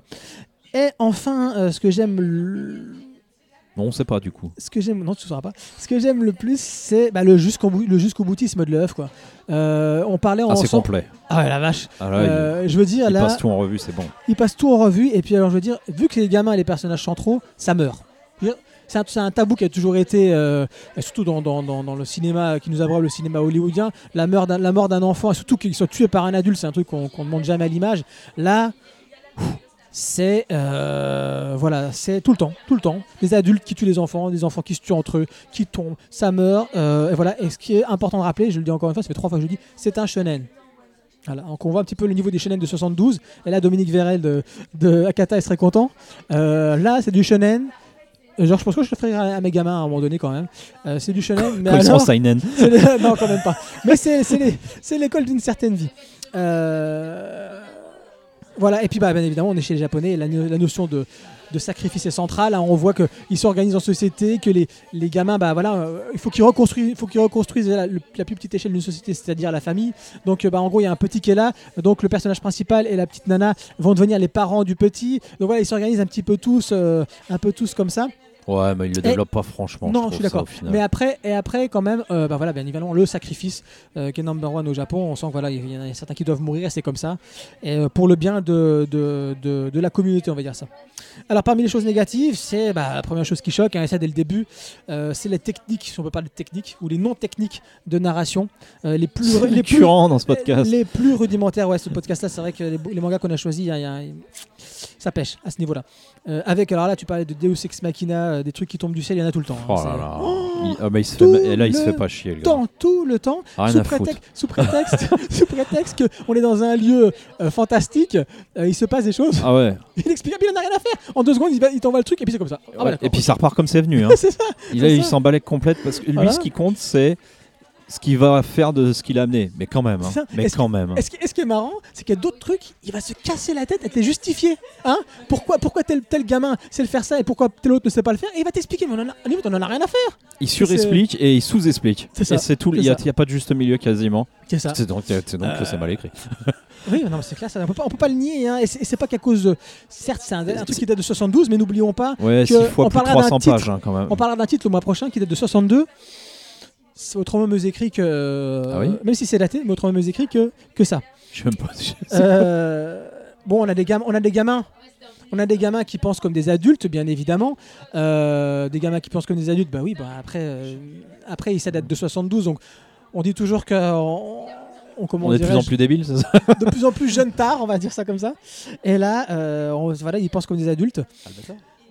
Et puis, euh, pour critiquer un peu la, la forme, euh, la première chose, c'est que je dirais, et là, là, faut que vous m'écoutiez un petit peu, les amis, écoutez-moi. La trad, la trad est à pleurer. Et ça, je pense T'es que- sûr ça Kino, est-ce que t'as, est-ce que, est-ce que t'as- non, mais quand même, non, parce que l'exemple que tu m'as donné, ça- Ah ouais, il y en a un qui est flagrant. Il y a un mec qui meurt, il a les yeux grands ouverts comme ça. Les mecs sont Non, ne meurs pas, ne meurs pas, Euh, ouvre tes yeux. Mais le mec sur le dessin, il a les yeux ouverts à mort. voilà, c'est de la trad, ça peut être que de la trad. ça, Franchement, c'est pas, c'est Mais pas le possible. traducteur, il lit pas le, il regarde pas les images, il Mais lit attends, que mais le texte. attends, on est en 2000 euh, machin, c'est pas non plus, on n'est pas Ah. on n'est pas comme maintenant, on a des traducteurs quand même très bons maintenant. Chez Glénat. Ah, ça y est. Euh, Non, non, les traductions de chez Glénat jusqu'à très longtemps, ça a été quand même une Ils catastrophe. s'en hein. foutaient, quoi. Ils s'en foutaient grave. Mais heureusement que. Mais je crois que tout le monde s'en fout, l'auteur comme le traducteur. Bah, hein, quand là, le problème, c'est que ouvre les yeux, effectivement, c'est quand tu prends la traduction japonaise, ça devait être une expression, ils ont voulu faire et que ça, ça, ça s'accorde à ça. Et le- l'adapter à ça, non, non, en fait, euh, c'est que le mec, il a juste traduit ce qu'il avait devant lui, il avait pas les pages là-dessus, il Ah devait avoir ouais. un texte, il a traduit, et puis point barre. Ah, mais là, euh, c'est dommage parce que t'as 5 cinq cases. près- Oui, les yeux Après, ça- grands ouverts. Après, peut-être que le travail en France n'était pas dé- découpé comme maintenant, c'est-à-dire qu'à un moment donné, tu, tu reçois la traite de la personne. Et toi, après, tu l'intègres, tu vas, tu, donc tu la rimes, hein, après tu l'intègres dans les bulles, c'est un autre boulot, Ouais. d'ailleurs, tu vois. Et ça se trouve, euh, la mec, la Ah, personne, à la fin, il y, a un- il y a un relecteur. Enfin, normalement, dans tous les cas, il y a une relecture à la fin. ce que j'ai dit au début Parce qu'il faut se taper 6 relectures. fois plus de 300 Non, pages. non, mais justement, il y a très peu de relectures, Ah très peu de gens, et aussi bien dans les très grosses boîtes que dans les boîtes plus, petites. Et c'est sorti, c'est six gros tomes en un an, n'oublions pas. hein. Ouais. Et Donc, puis, euh, euh, l'époque, c'était vraiment de faire du cash avec du japonais. Voilà, donc la trad a En pleuré. post-club Dorothée. Et là. je pense vraiment que c'était pas très judicieux de sortir l'édition Bonko, euh, surtout en France, on ne voit rien. Et ouais, parce que. On voit rien, et puis pour les lecteurs de franco-belge encore moins. Et puis, il y y, a de la page, quoi, j'insiste là-dessus. Mais du coup, euh, Ouais. se l'envoyer dans ce format-là. C'est vrai. Et je m'attendais, voilà, encore une fois, à être plongé plus rapidement dans le récit. Au final, j'ai accroché véritablement à la moitié du récit, donc vous imaginez que je me tape à peu 600, 700 pages pour vraiment rentrer dedans. Bah, plus que t'as. Ah non, moi j'ai mis, moi j'ai mis ça à 600 pages. Pour passer les deux premiers tomes quasiment pour être, euh, Ouais. pour être dedans, mais c'est pas la moitié, c'est quand même mieux. Ouais, vas-y, Kino, si tu veux. Bah voilà, moi je le dis, moi je trouve que c'est mauvais et très bien à la fois. J'ai l'impression de dire ça sur la moitié des mangas aujourd'hui, mais euh, c'est bon. Pourquoi? Tiens, je vais commencer par les bons points. Pour les enjeux philosophiques qui sont très très prenants pour moi. Voilà, c'est euh, c'est déjà c'est développé sur la longueur, donc je leur dis, j'insiste. hein. Ensuite, l'auteur passe tout à peu près, quoi. Je veux dire, c'est vraiment, euh, enfin voilà, il oublie peu de choses à, à analyser. Euh, moi d'ailleurs je trouve que c'est pas franchement un manga d'horreur. Pour tout dire, moi je trouve que c'est pas si horrifique que ça, je sais qu'on le met là-dedans. Moi je verrais plus, je dirais plus, pas pour chipoter, hein, mais un survival post-apo. Parce que du coup, l'intérêt c'est de regarder euh, le devenir de cet échantillon d'humains. Ah, le survival est un sous-genre. ouais de voilà, ouais si on veut, ouais, bah, si, ouais, bon, oui oui. Et il va falloir regarder ça à deux niveaux. Ouais vas-y. Moi, j'aurais dit que c'était un manga sociologique sur la mort des enfants, et c'est ça qui m'a le plus plu. Ah ça oui aussi on peut. Voilà. Mais Mais, non, mais... ça crève, on est trop sur je la veux terre. dire, le mec qui veut être vraiment horrifié, il va, ça va pas être le cas forcément là. Pas comme on l'entend en France. Non, je vois ce que tu Bah veux non, dire, mais parce qu'on est beaucoup plus sur de l'analyse euh, de l'humain que sur euh, de. Ah, c'est ça qui fait peur. tout. Ouais, pas tant que ça quand même, je trouve. Pas tant que ça. Euh, Kyoichi à la fin là, le dernier, enfin je sais pas si c'est en dernier, Juste mais après, si- bah, c'est le dernier. si c'est le. Plus déjà quand même. Donc il va falloir, euh, voilà, à deux niveaux, j'ai dit, le, le devenir de cet échantillon humain, la survie pure, boire, manger, euh, la base. Là, franchement, il développe moyen, il s'emmerde vraiment pas. C'est. euh, oh, on n'a pas de pluie, on va crever. euh, ah bon, on chante La et hop, piscine. il pleut. Et puis, on, boit la l'eau de la piscine. Et ouais, voilà. Et puis, alors, il faut les remettre en danger. Bah, l'eau de la piscine a disparu. Elle est Hop, plus bonne. hop. Et puis, Non, elle est plus elle, bonne aussi. non, elle a disparu. Il y a une faille au fond d'un coup, pim, elle a disparu. Ouais, mais. ouais, ouais, ouais, Ah oui, ils ont eu peur que la peste soit. Bon, enfin bon. Enfin voilà, c'est. Enfin, voyez, hein. Et puis alors, il a plus qu'une fois parce que c'est un monde où il pleut pas, mais il fallait que ça, il fallait quand même qu'ils aient de la flotte à ce moment-là, sinon on s'arrêtait au tome 5 ou 4, je sais plus. Donc là, il pleut un coup, puis, puis après plus.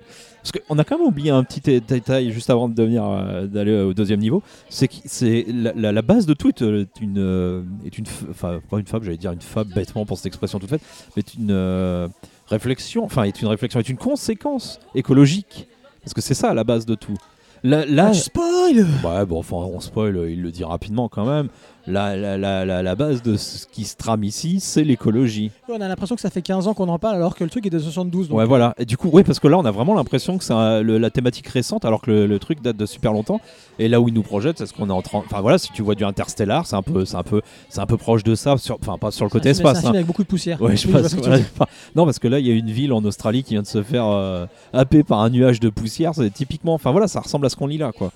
Donc les- le deuxième, euh, le deuxième niveau à regarder, c'est l'organisation du groupe, et c'est là qu'il développe beaucoup plus. C'est euh, qu'est-ce qui va diriger, structurer le groupe? L'individu, le collectif, la raison, la croyance, l'action, l'anticipation, l'instinct, la connaissance, le contrôle, l'anarchie, l'appel à la violence. Enfin, je l'ai dit, il passera tout de toute manière. Donc c'est pas voilà. Et ce qui est intéressant, c'est de voir bah, que tous les chemins euh, mènent à ce qu'on ce qu'on connaît quoi. De toute manière, il n'arrive pas à proposer autre chose, un autre modèle ou quoi. Euh, C'est-à-dire à peu près la paix démocratique. Ça reste le meilleur chemin. Il fait bien en tout cas l'apologie de la démocratie. Elle elle a du mal à se mettre en place, mais bah, bah, comme euh, pour le reste de l'humanité avant euh, que l'école soit emportée. Mais voilà. Et euh, ça fait du bien comme petite piqûre de rappel, je trouve, quand on le lit. Le problème, c'est pas ce qu'il raconte, c'est euh, et encore, hein, quand même, on peut mettre des bémols sur certaines choses qu'il raconte parce que il y a une utilisation abusive de la mandale. Les mecs se tartent à tour de page quand même. Bonjour, là, dans la gueule. Bah non, pour un rien, pour un oui, pour un non, ils se foutent des pains dans la tronche. Bon, la vision des femmes, c'est limite aussi quand même. Elles prennent un peu plus que les autres quand même Ah, j'ai pris une petite. Une petite ah, non, moi, je l'ai pas là. Mais il y avait un petit texte que j'aurais voulu vous lire là. euh, où ça Sur les parle- femmes Ouais. sont trop sensibles pour diriger. Voilà, parce ça, qu'elle c'est pourrait ça, donner la ça. vie et tout. Enfin, ça, c'est du blabla. T'as qu'à regarder Anne Hidalgo si elle est sensible à Paris. Tu vas C'est une voir. exception. Mais euh, ouais, non, mais y en a- la dame- eh, C'est Marga- pas un homme. Margaret Thatcher était d'une sensibilité euh, extrême. hein. Deuxième exception. Ah ouais. Bon. Bon, le problème c'est comment il raconte tout ça quoi. Euh, je- moi, je- désolé, hein, il a beau être connu et reconnu, le mec sait pas écrire hein, là-dedans. Enfin là, à ce niveau. Enfin. euh, Pourtant, je suis Shingo, ça n'a rien. ouais, à voir. mais je l'ai pas lu moi, donc. euh, Maintenant, j'étais pas là à ce podcast. Ah bah bravo Et, euh, et je l'ai et, et je l'ai pas lu en plus derrière après. Et euh, je, voilà, je l'ai dit tout à l'heure, mais au bout de 600 pages ça passe. Et je sais pas si c'est parce que c'est moins pire ou si c'est parce que l'effet repoussoir s'estompe un peu ou parce que nous on s'habitue.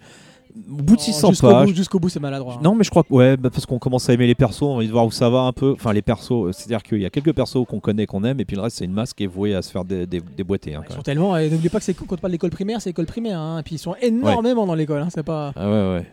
Et euh, ah oui, ça c'est vrai qu'ils sont jeunes, faut le remettre dans le contexte. Mais alors sérieusement, on peut pas faire ce qu'il fait quoi. Ok, il veut traiter toutes les situations, mais faut les amener quand même de manière plus plausible et cohérente. Ah, Plausible, ça veut pas dire réaliste.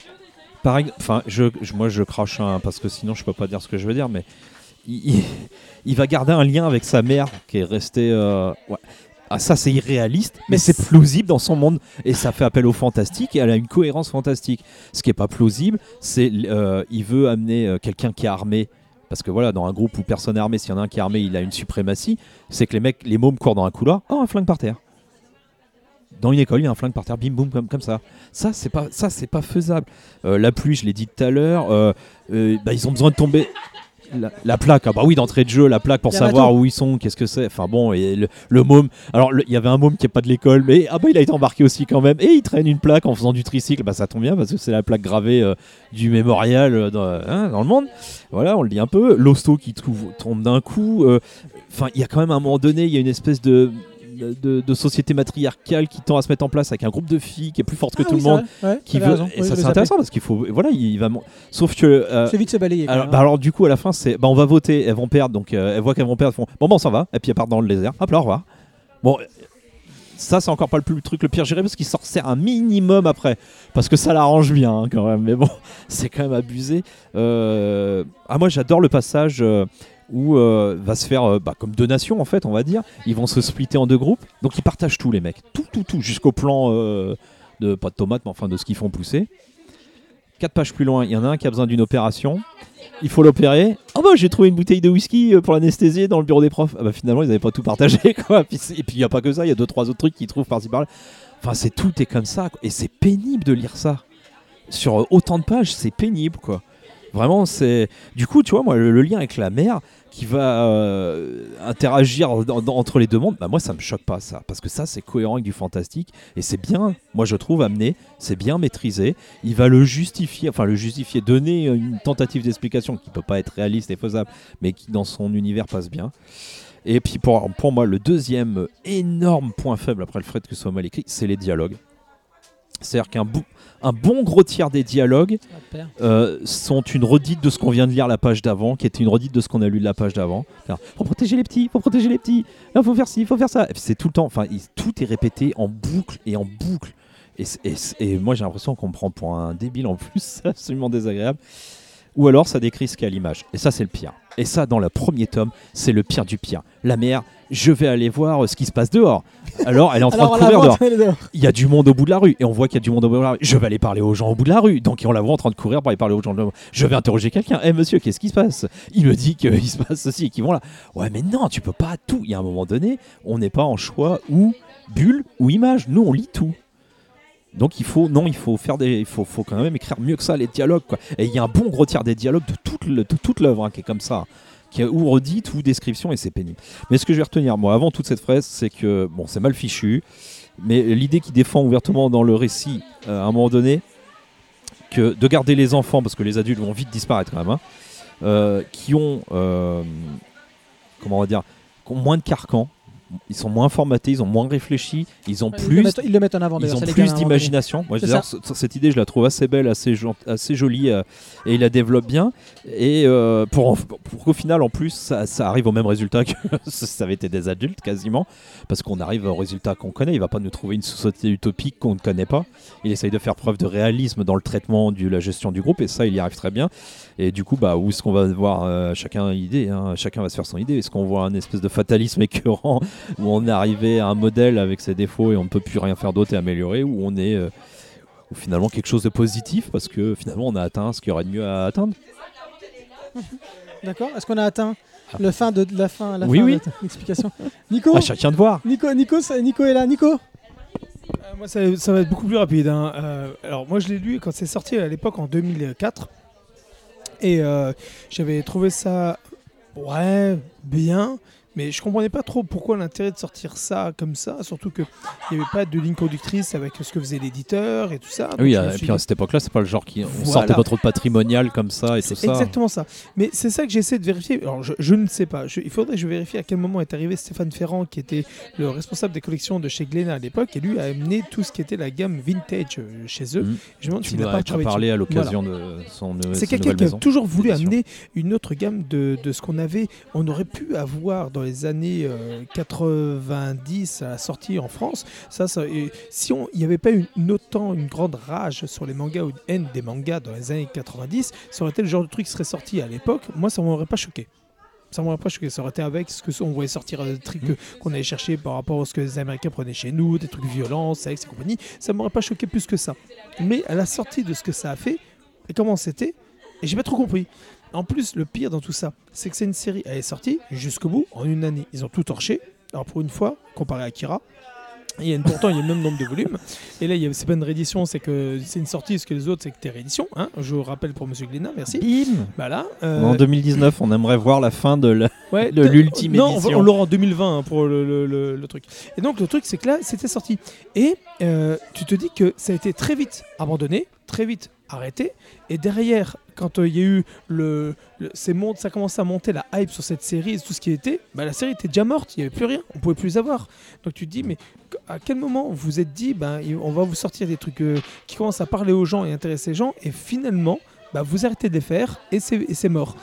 Quand on regarde tous les, tous les mangas qui sont sortis dans cette époque, un peu style Seinen, euh, et là on dit Shonen. Ça marcherait mieux aujourd'hui, Voilà, c'est ça que tu veux dire. Ouais, c'est clair. ouais. Et de la manière que c'est présenté, et pourtant il y a du monde qui aimerait avoir ce, ce style-là. Et Mhm. on en est à ça. Et ça, je trouve ça dommage. Et ce sont des séries qui ont été sacrifiées sur euh, l'autel du il faut tenter le truc. C'est un peu les démarrages comme tout. Hein. On sort un truc et euh, bah, ça ne marchera pas, ça va être sacrifié. Et un jour, c'est le truc qui va être recherché hyper euh, par les gens, ça va être là-dessus, et ça ne sera plus. Et c'est pour ça que. Ouais, mais ça, mettre- ça mériterait une réédition avec un format un peu différent, Voilà. euh, Parce qu'il faudrait que ce soit un format. en à la- à la- recontextualisant la chose, tout ça. Exactement ça, avec des traductions plus correctes. Mm. Voilà, déjà, rien qu'avec ça, ça sera déjà bien. Ouvrez les yeux, monsieur. Euh, voilà quoi. Donc c'est pour ça que sur le coup, euh, et même, euh, alors si vous cherchez les meilleurs euh, dé- décalages de, de traduction ever, regardez les premiers de One Piece et les nouveaux en version avec les, le truc jaune sur le côté, les traductions. Et alors c'est incroyable. Et même dans Gun, dans Gun, le moment où il y a le fameux mec là, le méchant qui bouffe les cerveaux, à un moment, c'était avec toi que j'avais discuté. Non, c'est- c'est avec. Ouais, mais on en a Attends. parlé. Hein. Voilà. On l'a tu l'as dit, Voilà. et on l'a laissé, j'en ai reparlé. Et c'est c'est- voilà, et ça, c'est des trucs comme ça, c'est génial. Ouais. Et c'est pour ça que c'est voir la- les- ce qu'on on faisait à l'époque, et même quand on essaie de choquer, pourtant tu dis qu'en fait, non, c'était oh, c'était une mauvaise traduction. Et ben là-dedans, je suis sûr que s'il y avait une bonne traduction, déjà, ça ramènerait quelque chose de mieux. Mais en même temps, l'œuvre, et c'est ça que je regrette à cette œuvre, c'est un peu l'effet Lost, effet. euh, Tu vois? Dôme, Ah bah moi aussi, j'ai dit euh, Lost, ça me fait penser à Lost. tous les, toutes les séries qui sont en esprit euh, Once Upon a Time, Lost ou euh, euh, dans, dans le Dôme, rien que pour c'était ça. Pourquoi? Parce que il faut qu'il y ait un truc, bim, ça arrive. Ah, il y a ça. Il y a un Ah, parce truc que le problème, sort. c'est qu'on l'envoie là où il n'y a rien et il va falloir qu'il y ait des choses. Voilà. Des fois, tu te dis qu'en en- c'est limite, il pourrait se passer un truc en deux secondes, on te dirait. C'est comme les rivières pourpres. Si dès le début, le personnage avait regardé euh, s'il avait eu de la famille, il aurait vu qu'il avait un frère, avait fini, le, fa- le film finit en 10 minutes. Ah ouais, bon, non mais là tu me rappelles un, un pote, on regarde des films et il fait putain ça a été moi j'aurais tiré dessus. Pourquoi il a pas tiré dessus? Bah, Parce qu'il n'y a plus de film derrière sinon. Bah, c'est ça, bah, c'est ça qui me gêne. Faut quand même qu'on ait un film bah, nous derrière. oui, mais c'est ça la problématique. C'est que Ou tu pas livre. obligé de faire de la facilité pour obtenir des trucs. Donc c'est ça que je regrette un peu. Je voudrais juste dire une chose parce qu'on a souvent dit que les Ouais. séries de manga avaient, euh, ils, savaient- ils avaient du mal à faire les fins à cause de leur méthode, de- notamment de publication, qui, Ouais, ouais, ouais, la qui- ça se précipite. Là, c'est bien excuse. fini. Oui, c'est bien fini. C'est Ouais, construit, c'est bien. T'as l'impression que le mec, il savait depuis le début où était la fin, quoi. Tout à fait. Euh, si vous voulez un bon, un bon, euh, t'as pas cité Mist, mais The Mist, euh, pareil de Stephen King aussi, Euh, très bon film, très bon, euh, très bon roman Ah oui. aussi. Extraordinaire comme le fléau à voir aussi si vous aimez aussi du Stephen King. Voilà. Le groupe Kyo tire son nom de cette œuvre-là. Donc c'était l'école emportée de Kazuo Omez, euh, shonen en six tomes, fini chez Glénat, donc vous pouvez encore le trouver. Euh, le En galérant un peu. Non, non, Non non, non, non, non, Nico il peut l'avoir s'il le demande. Moi je l'ai trouvé sur le stand de, sur le stand Glénat, donc à mon avis. euh, il- Mais garde ça pour la Japan. Alors, il- on les retrouve sur Sand bien parce qu'ils ont réédité. À la base, c'était quoi ton mort? Il n'y avait rien, il n'y a pas eu d'édition. C'est juste par le- l'année, pour la Japan Expo 2018, qu'ils ont réédité. C'est pour ça que tu les trouves. Sinon, on ne les trouvait plus. D'accord, merci pour la précision. Et donc nous terminons avec Kyoichi de Masé Motoro. C'est un seinen, un one shot chez Kaze. Fait pas bon vouloir jouer au Oreo quand même. Fait pas bon. au jouer fait pas bon vouloir jouer au Oreo. Fais pas ton Oreo, Oreo. C'est ça. Fait pas bon vouloir jouer au héros. Et notre père de famille, une famille un peu dysfonctionnelle, dysfonctionnelle ça se dit hein, aujourd'hui, oui, c'est pas Ah. mal, euh, qui ne communique plus avec son fils depuis, que par mail, hein, depuis un peu, il dit 5 ans, ça fait quand même beaucoup, le gamin il est un peu jeune quand même, c'est bon. En tout cas, voilà. Euh, c'est vrai, en lisant mon résumé, je dis quand même, ça fait pas. c'est- c'est- c'est- c'est un peu... Mais c'est ça, hein, le pire c'est que c'est ça. Euh, il va apprendre à ses, à- il va l'apprendre à ses dépens. En rentrant d'une soirée bien arrosée avec ses collègues, euh, il va vouloir sauver un SDF en train de se faire tabasser par un groupe de jeunes. Malheureusement, Ne jamais s'en mêler. toujours passe à côté, c'est pas grave, laissez-le se faire tabasser. Malheureusement, il va tuer le chef de la bande, le fameux Kyoichi. Il Eh, vaut mieux se prendre une non-assistance à personne en danger qu'avoir Qu'un Kyoichi, Kyoichi, sur hein, le ouais. dos. Enfin, c'est ce qu'il croit parce que Kyoichi va revenir tuer un par un ceux qui l'ont violenté. C'est, euh, rappelons-le, donc c'est la première œuvre de l'auteur de Ikigami et de Democratia. Je sais pas, j'oublie le titre, c'est ça. hein Democratia. Democratia. Euh, donc c'est sorti en 2001 au Japon et Et de Heads. Et oui, Heads, bien sûr, mais oui, pourquoi j'ai pas cité Heads? C'est 4 ou 6 tomes, mais c'est très très bien. Euh, et donc il est sorti chez nous en 2012, euh, euh, Kyoichi. Bah Nico, tiens, commence toi. Ça te dérange pas de commencer? Vas-y. Alors, moi, j'ai connu cet auteur avec Heads. Je suis tombé amoureux avec Heads. Je me suis dit, mais c'est génial ce truc. Et après, ils ont sorti justement Ikigami. Je dis, waouh, trop bien. Et là, on te sort un truc, Kyoichi. Tu es, ah, qu'est-ce que c'est que ce truc? Je le lis. Alors, moi, j'aime bien l'horreur, j'aime bien le truc noir, j'aime bien tout ça. Mhm. Et là, je me dis, waouh, mais c'est cool, c'est bien, c'est vachement bien. Il y a des tortures, il y a des morts, il y a des meurtres. Ah, mais c'est cool, j'aime bien. Et euh, oui, c'est. C'est le côté très noir qu'on retrouve dedans. C'est ce côté justement, euh, on- tu, penses à une injustice, tu vois quelqu'un qui se fait agresser dans rue, tu vas l'aider, et en fait tu te rends compte que bah, ça te fout encore plus dans la merde. Et euh, ce qui est bien avec ce manga, c'est que ça ne te laisse pas sur une histoire, ça ne te laisse pas sur un sentiment ou sur une situation, ça va évoluer, et évoluer avec le temps. Parce que chaque personnage, chaque chose que tu découvres, chaque personne, les mots, tous les trucs que tu vois, sont des choses que tu vas voir réintervenir plus tard sur certaines choses. Et euh, c'est un peu ce qui est très drôle, c'est que ça me fait penser à, bah, à certains moments à, à du coqueté un peu loufoque qu'on peut trouver dans du Junji Ito Mm. ou des. euh, ou euh, à, euh, comme par Ah, exemple la chambre close là. il- voilà euh, j'ai plus, j'ai plus le titre exact. La, La, la dame, de la chambre close, voilà, voilà. de chambre close. voilà. Moi, ça me rappelle ça, Ça m'a fait penser aux deux là. Le côté un peu burlesque de, euh, de, de Junji Ito a mélangé avec de la construction de l'histoire à la dame de la chambre close. C'est exactement. Et c'est c'est ça qui m'avait vraiment plu.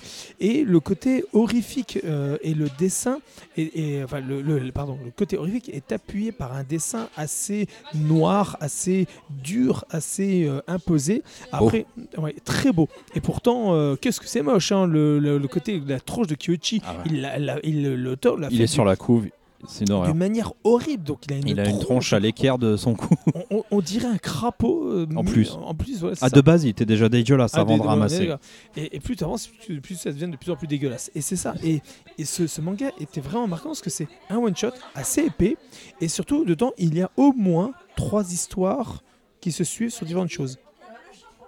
En fait, en fait, non, c'est pas trois histoires. En fait, c'est la, en fait, ce que- c'est ça qui est, qui est vachement fort. C'est une seule et même histoire, sauf que ça se passe au début avec, euh, on va dire, sur deux générations, on va dire, sur Ouais. le père et après avec le fils. Ouais, mais comme il y a le, Voilà. il y a le Mais- flic. Voilà. C'est ça qui fait un peu la troisième ça- histoire. C'est pour ça que je disais, il y a, y c'est, un one shot de plusieurs histoires, mais comme pour ça que je vous disais dès le début, tout ce que vous allez voir depuis le début aura un lien jusqu'à la fin. Donc effectivement, l'histoire du flic, l'histoire du fils et du père. Et euh, oui, tout à fait. tout- vous, avez- du coup, il gère des tons différents Voilà. d'une partie à l'autre. Et c'est ça que j'ai bien aimé, c'est que le côté, t'as l'impression que c'est trois petites histoires que tu vas suivre, mais en fait chaque histoire ayant un lien, mais chaque lien ayant une, un ton différent. Et c'est, moi j'ai euh, vraiment beaucoup aimé. Et c'est un manga que j'ai énormément mis en avant, que j'ai beaucoup vendu. Et du jour au lendemain, il a été littéralement arrêté. Et tu dis mais pourquoi vous l'arrêtez? Il y a des trucs comme euh, euh, Hideout chez un, euh, euh, Hôtel chez l'autre. C'est pas de l'horreur d'un côté, mais c'est bien, c'est bien écrit, c'est bien, c'est fun. Pourquoi est-ce que vous arrêtez? Et ils ont jamais réédité. Ces branquignons n'ont pas réédité. Pourtant, il y a eu, euh, oui, Kazé sont vraiment pour sur certains trucs sont, sont des branques parce qu'il y a quand même eu la réédition de Kigami. Il y a eu des heads qui ont été réédités. Lui, il Des a pas eu Jagan. Punaise, quoi. Service de presse. Voilà quoi, c'est, mais, mais euh, vous laissez crever des trucs. Après, je peux comprendre que partout ça ne se rende pas et que ça coûte cher une réédition. Je suis d'accord, surtout un one shot, c'est compliqué. Une toute petite parenthèse Mais- qui est très dommage, c'est qu'en plus à la fin il y a euh, une histoire bonus. Oui. Euh, de Ikigami qui, C'est serait- ça. qui est le pilote d'Ikigami. Alors d'ailleurs, faut le dire, hein, quand on a lu Ikigami, c'est très différent de ce qu'on lit dans. Ikigami. hein. Et c'est pour ça que. Mais c'est on- d'autant plus dommage de pas le, Et tu te dis que ça, ça a donné ce qu'on va avoir plus tard sur Ah ouais. Ikigami. Et tu vois qu'il a vraiment eu les bases. C'est pareil pour Heads. Quand tu dis Heads, c'est très bon. Et la, la petite histoire de, de demi pas de demi manga qui est à la fin de Heads, euh, elle est extra. C'est pour ça qu'il faut lire Heads, Kyoichi, Ikigami, Ikigami, dans tant qu'à faire. C'est dans cet ordre-là qu'il faut le lire. De toute façon, c'est dans ce sens-là, plus ou moins, qu'ils ont sorti et que les gens sont un peu lancés. Les gens que ne connaissant pas forcément et, et qui aiment, sont, euh, après avoir lu Heads, ont quand même aussi suivi par, par ça. Et je trouve ça dommage parce que c'était vraiment une très bonne œuvre. Ça donnait vraiment ce côté. Et surtout, c'était un one-shot qui était vraiment flippant, très noir. Et c'est des trucs qu'on qu'on aurait pu vraiment mettre en avant. C'était, les mangas d'horreur disparaissent de plus en plus. On, on en a de moins en moins, sauf s'ils font euh, des pâtes à caisse grâce à des prix et grâce, à Hideout. Mais là, c'est aussi le travail de l'éditeur qui a eu à suivre derrière et qui n'a pas voulu laisser tomber et qui, au contraire, a essayé de le mettre en avant grâce à des pochettes, des, constructions, des mises en avant, des styles le- de- de- d'événements euh, qui, qui auraient pu lancer la série. Et pour Kyoichi, on aurait pu largement le faire. À une époque, il y a eu énormément de mangas d'horreur qui étaient sortis. C'était en plus, ils l'ont sorti à la fin de d'autres mangas d'horreur qui, qui, étaient morts, comme par exemple Sister Sister ou euh, euh, euh, Eden, qui étaient des, bons mangas d'horreur, ou The Grudge et compagnie, qui a, amené ce, thème. Et il y avait des gens derrière. Et Junji Ito a continué à monter. Et c'est pour ça aussi que Junji Ito aujourd'hui est en train de crever. On, en- fait tous disparaître. Et c'est dommage. On a tout un style, un pan du manga qui est en train de disparaître. Et Kyoichi a amené une rondeur dans ce manga d'horreur. C'est pas un manga d'horreur comme on peut l'imaginer, euh, des trucs euh, euh, avec la- le, le survival horreur comme on peut le voir sur certains trucs. Oui, pas Non. trop de fantastique. Voilà. Enfin, on est à la lisière d'une certaine manière, mais il n'y a pas des insectes géants comme tout dans en étant dans un monde réaliste. Voilà. Et c'est ça que j'aime beaucoup. Et avec ce côté de cette secte qu'on peut voir avec ce, cet œil qui te regarde griffer de, de, de, de trois trucs là, c'est vraiment terrible. C'est pour ça que Kyoichi, je trouve dommage, vraiment dommage qu'on n'en ait plus parce que c'est. Ça se trouve encore d'occasion quand même. Voilà, mais peu. d'occasion. Et encore, Moi, je c'est l'ai trouvé rare. chez toi. Voilà, mais c'est, c'est une, c'est- tu l'as trouvé, c'est rare. J'ai je rentre très très rarement celui-là. Ah bah si vous l'avez, euh, Et regardez-le. il, hein. il vaut de l'or en plus sur internet. hein. donc euh, pour Ah. vous dire, hein, il vaut. Ah, il y en a un qui va être à vendre d'ici peu. Mais c'est pour ça que Kyoichi, c'est vraiment. Je trouve que c'est dommage que cette série soit complètement abandonnée parce que c'est le genre de truc en un one shot qui plaît vraiment avoir un- que ce côté de frisson, de construction, d'histoire, de dessin et chaque idée en plus chaque pour une première de l'auteur, bah, c'était vraiment bien parce que c'est vraiment tu vois qu'il a fait ses armes dessus, tu vois ses défauts et ses qualités, mais en même temps c'était bien. Je trouve ça dommage que l'éditeur ait été parce que c'était vraiment tu avais à boire et à manger dedans, c'était un gros tome, tu as l'impression après lu d'avoir après, de l'avoir lu, tu l'impression d'avoir bouffé deux à trois tomes d'un coup. Donc c'était dense. Et c'est ça qui était intéressant. Et donc forcément, euh, je, vous, je vous le conseille. Si vous avez l'occasion de le voir, euh, lisez-le. Parce qu'il est dans, dans plusieurs types différents. Il est flippant ou il vous amène une autre façon de penser ou une autre analyse de la chose. De d'injustice, de volonté, de soif de justice et surtout bah, d'horreur euh, derrière. Donc c'est vraiment bon. Très très bon. Ouais, non, on a d'accord. Euh, Kino? Oui, bah voilà, on l'a dit, manga d'horreur, mais aussi un peu vigilante d'une certaine manière retournée parce que c'est les méchants qui veulent se venger. Euh, c'est ça, ça va opposer en deux récits, euh, deux camps un peu. D'un côté Demande les, pardon. Demande pardon à Kyoshi. Voilà, c'est ça. D'un côté, les membres d'une secte à folie meurtrière, la motivée par le culte euh, qui voue à, à Kyoichi, qui est un perso assez charismatique. Alors, Mhm. plus par le dégoût qu'il inspire et aussi par son immortalité qui est là et la petite touche fantastique. Moi, j'adore. Il y a juste une Ouais, toute petite fallait touche juste sur le pas bord. qu'ils essaient d'expliquer par leur vaudouisme débile. Ça servait à rien. Ouais, ça. ça on est d'accord, mais bon. Et euh, oui, mais la- les Japonais ont cette tendance à toujours vouloir expliquer, expliquer, expliquer. Comme on le disait, à la base, non. C'est ceux qui sont influencés par les récits américains, Ah oui, oui. il faut le faire pareil. Bah oui, à la base, les japonais, ouais, il y a plein de choses qui sont dans le domaine du, de, ils- qui laissent planer. ils se documentent beaucoup, ils essayent de surexpliquer. Ouais, bah, surexpliqué et mauvais expliqué, Dr Stone. Dr Stone, on te Ah ouais. surexplique des Ouais, moments. bah là, il déconne, il s'en fout, il est pas au premier degré, il il faudrait qu'il explique, il n'explique pas. Et bah ça, toi, c'est pareil, c'est la même chose. Et dans Kyoichi, c'est vrai que c'est juste la tare habituelle qu'on peut avoir quand on regarde par rapport au cinéma américain, tout ça qu'ils ont voulu faire. Parce qu'on retrouve les codes des cinémas américains tout en étant avec la contemplation et le côté contemplatif, pardon, et le côté un peu imposé japonais. Donc The Grudge Mm. et compagnie. C'est pour ça que j'ai trouvé Kyoichi très fort, parce que ça te donne tous les codes américains et japonais. Donc ça parle à tout le monde. Ouais. Et face à ces ouf, bah, on a une famille. Euh, moi, j'aime beaucoup l'entraide, le tous ensemble familial. Voilà. Plus réussi que dans Miami. Voilà, Oh, tout à fait. Je veux dire, la, mè- la mère au début est détestable. Elle met la pression oui. au gamin de 10 ans parce qu'il a raté à l'âge de, de 5 ans apparemment un concours pour rentrer dans une école privée. Elle est détestable au début et du moment où bah, il va falloir protéger sa famille, la femme change complètement. On y croit. On Parce qu'en fait, on elle- croit on croit y croit famille. parce que c'est toujours la même, c'est-à-dire qu'elle est toujours là pour défendre. toujours la même Alors au début, bah, c'est mal fait, enfin de sa part, hein, Oui, elle, agit mal avec son enfant, et, au- et à la fin, elle, bah, elle agit bien. Et ça, mais voilà, ça c'est écrit propre, simple mais propre. Euh, Qu'est-ce que je Oui, parce qu'il y a cette espèce de point de départ quand même qui est presque amoral, parce que les, les salariés quand ils vont tuer le gars, quoi, ils agissent au nom du bien et ils vont le payer très très cher d'avoir été bon. Ça j'aime bien, parce qu'en général on paye cher quand on a été mauvais. Là ils vont payer cher parce qu'ils ont été bons. Parce que rappelons qu'il a quand même pas fait exprès de le tuer. Il a pas, il a pas voulu tuer Kyoichi Ah, à la base. hein. oui, l'idée c'était juste ça. de défendre le SDF. Ah, Même, même pas que ça. C'est en fait ils ont défendu les élèves, mais c'est Kyoichi qui plante le héros et qu'a- quand il se fait planter, qui donne un coup par réflexe. Oui. C'est même pas euh, sur le coup qu'il le tue parce Mhm. qu'il veut défendre le truc. C'est qu'ils l'ont fait, ils l'ont envoyé dans le décor, sauf que là il sort un couteau, il le plante dans les cuisses et il le frappe. Et c'est à ce moment qu'il meurt. Donc c'est de, de la cause, c'est quand ils ont agressé un mec, il l'a défendu, ils l'ont mis dans un coin, il le plante, il le frappe par réflexe et il le tue. Quelle mémoire. Qui croit Ouais, qui croit. Et du coup, là, on a ce ton horreur avec un côté genre légende urbaine, là, moi que j'aime bien. Là, il y a une secte, ils sont immortels, Ouais, faut y croire. tuer, ils vont dire demande pardon à cette Voilà, phrase mystérieuse qu'on Il a. faut embarquer parce que dans la deuxième partie du récit, on va essayer d'embarquer les gens de d'agrandir le mouvement, quoi, euh, dans l'école. Et ça, Ça ça- marche parce qu'on est moins dans le monde des adultes, plus dans celui de l'école aussi. Et ça, c'est très très bon. À travers des ces, ces espèces de jeux challenge que peuvent avoir les les, enfin, les, les ados. Ça- ça- du coup, ça c'est bien fait. Euh, voilà, enfin. Oui, on a ça, et puis on a un traitement un peu polar, sanguin- sanguinolent par-dessus, en petites Mhm. couches comme ça. Le, le- le truc du flic va amener ça. Parce que là, on n'est pas épargné par les détails dans les morts, hein, parce que ça y va, parce que les salariés là, ils vont. Ça, ça va y aller. euh, c'est sombre, c'est oppressant, on a une bonne cadence.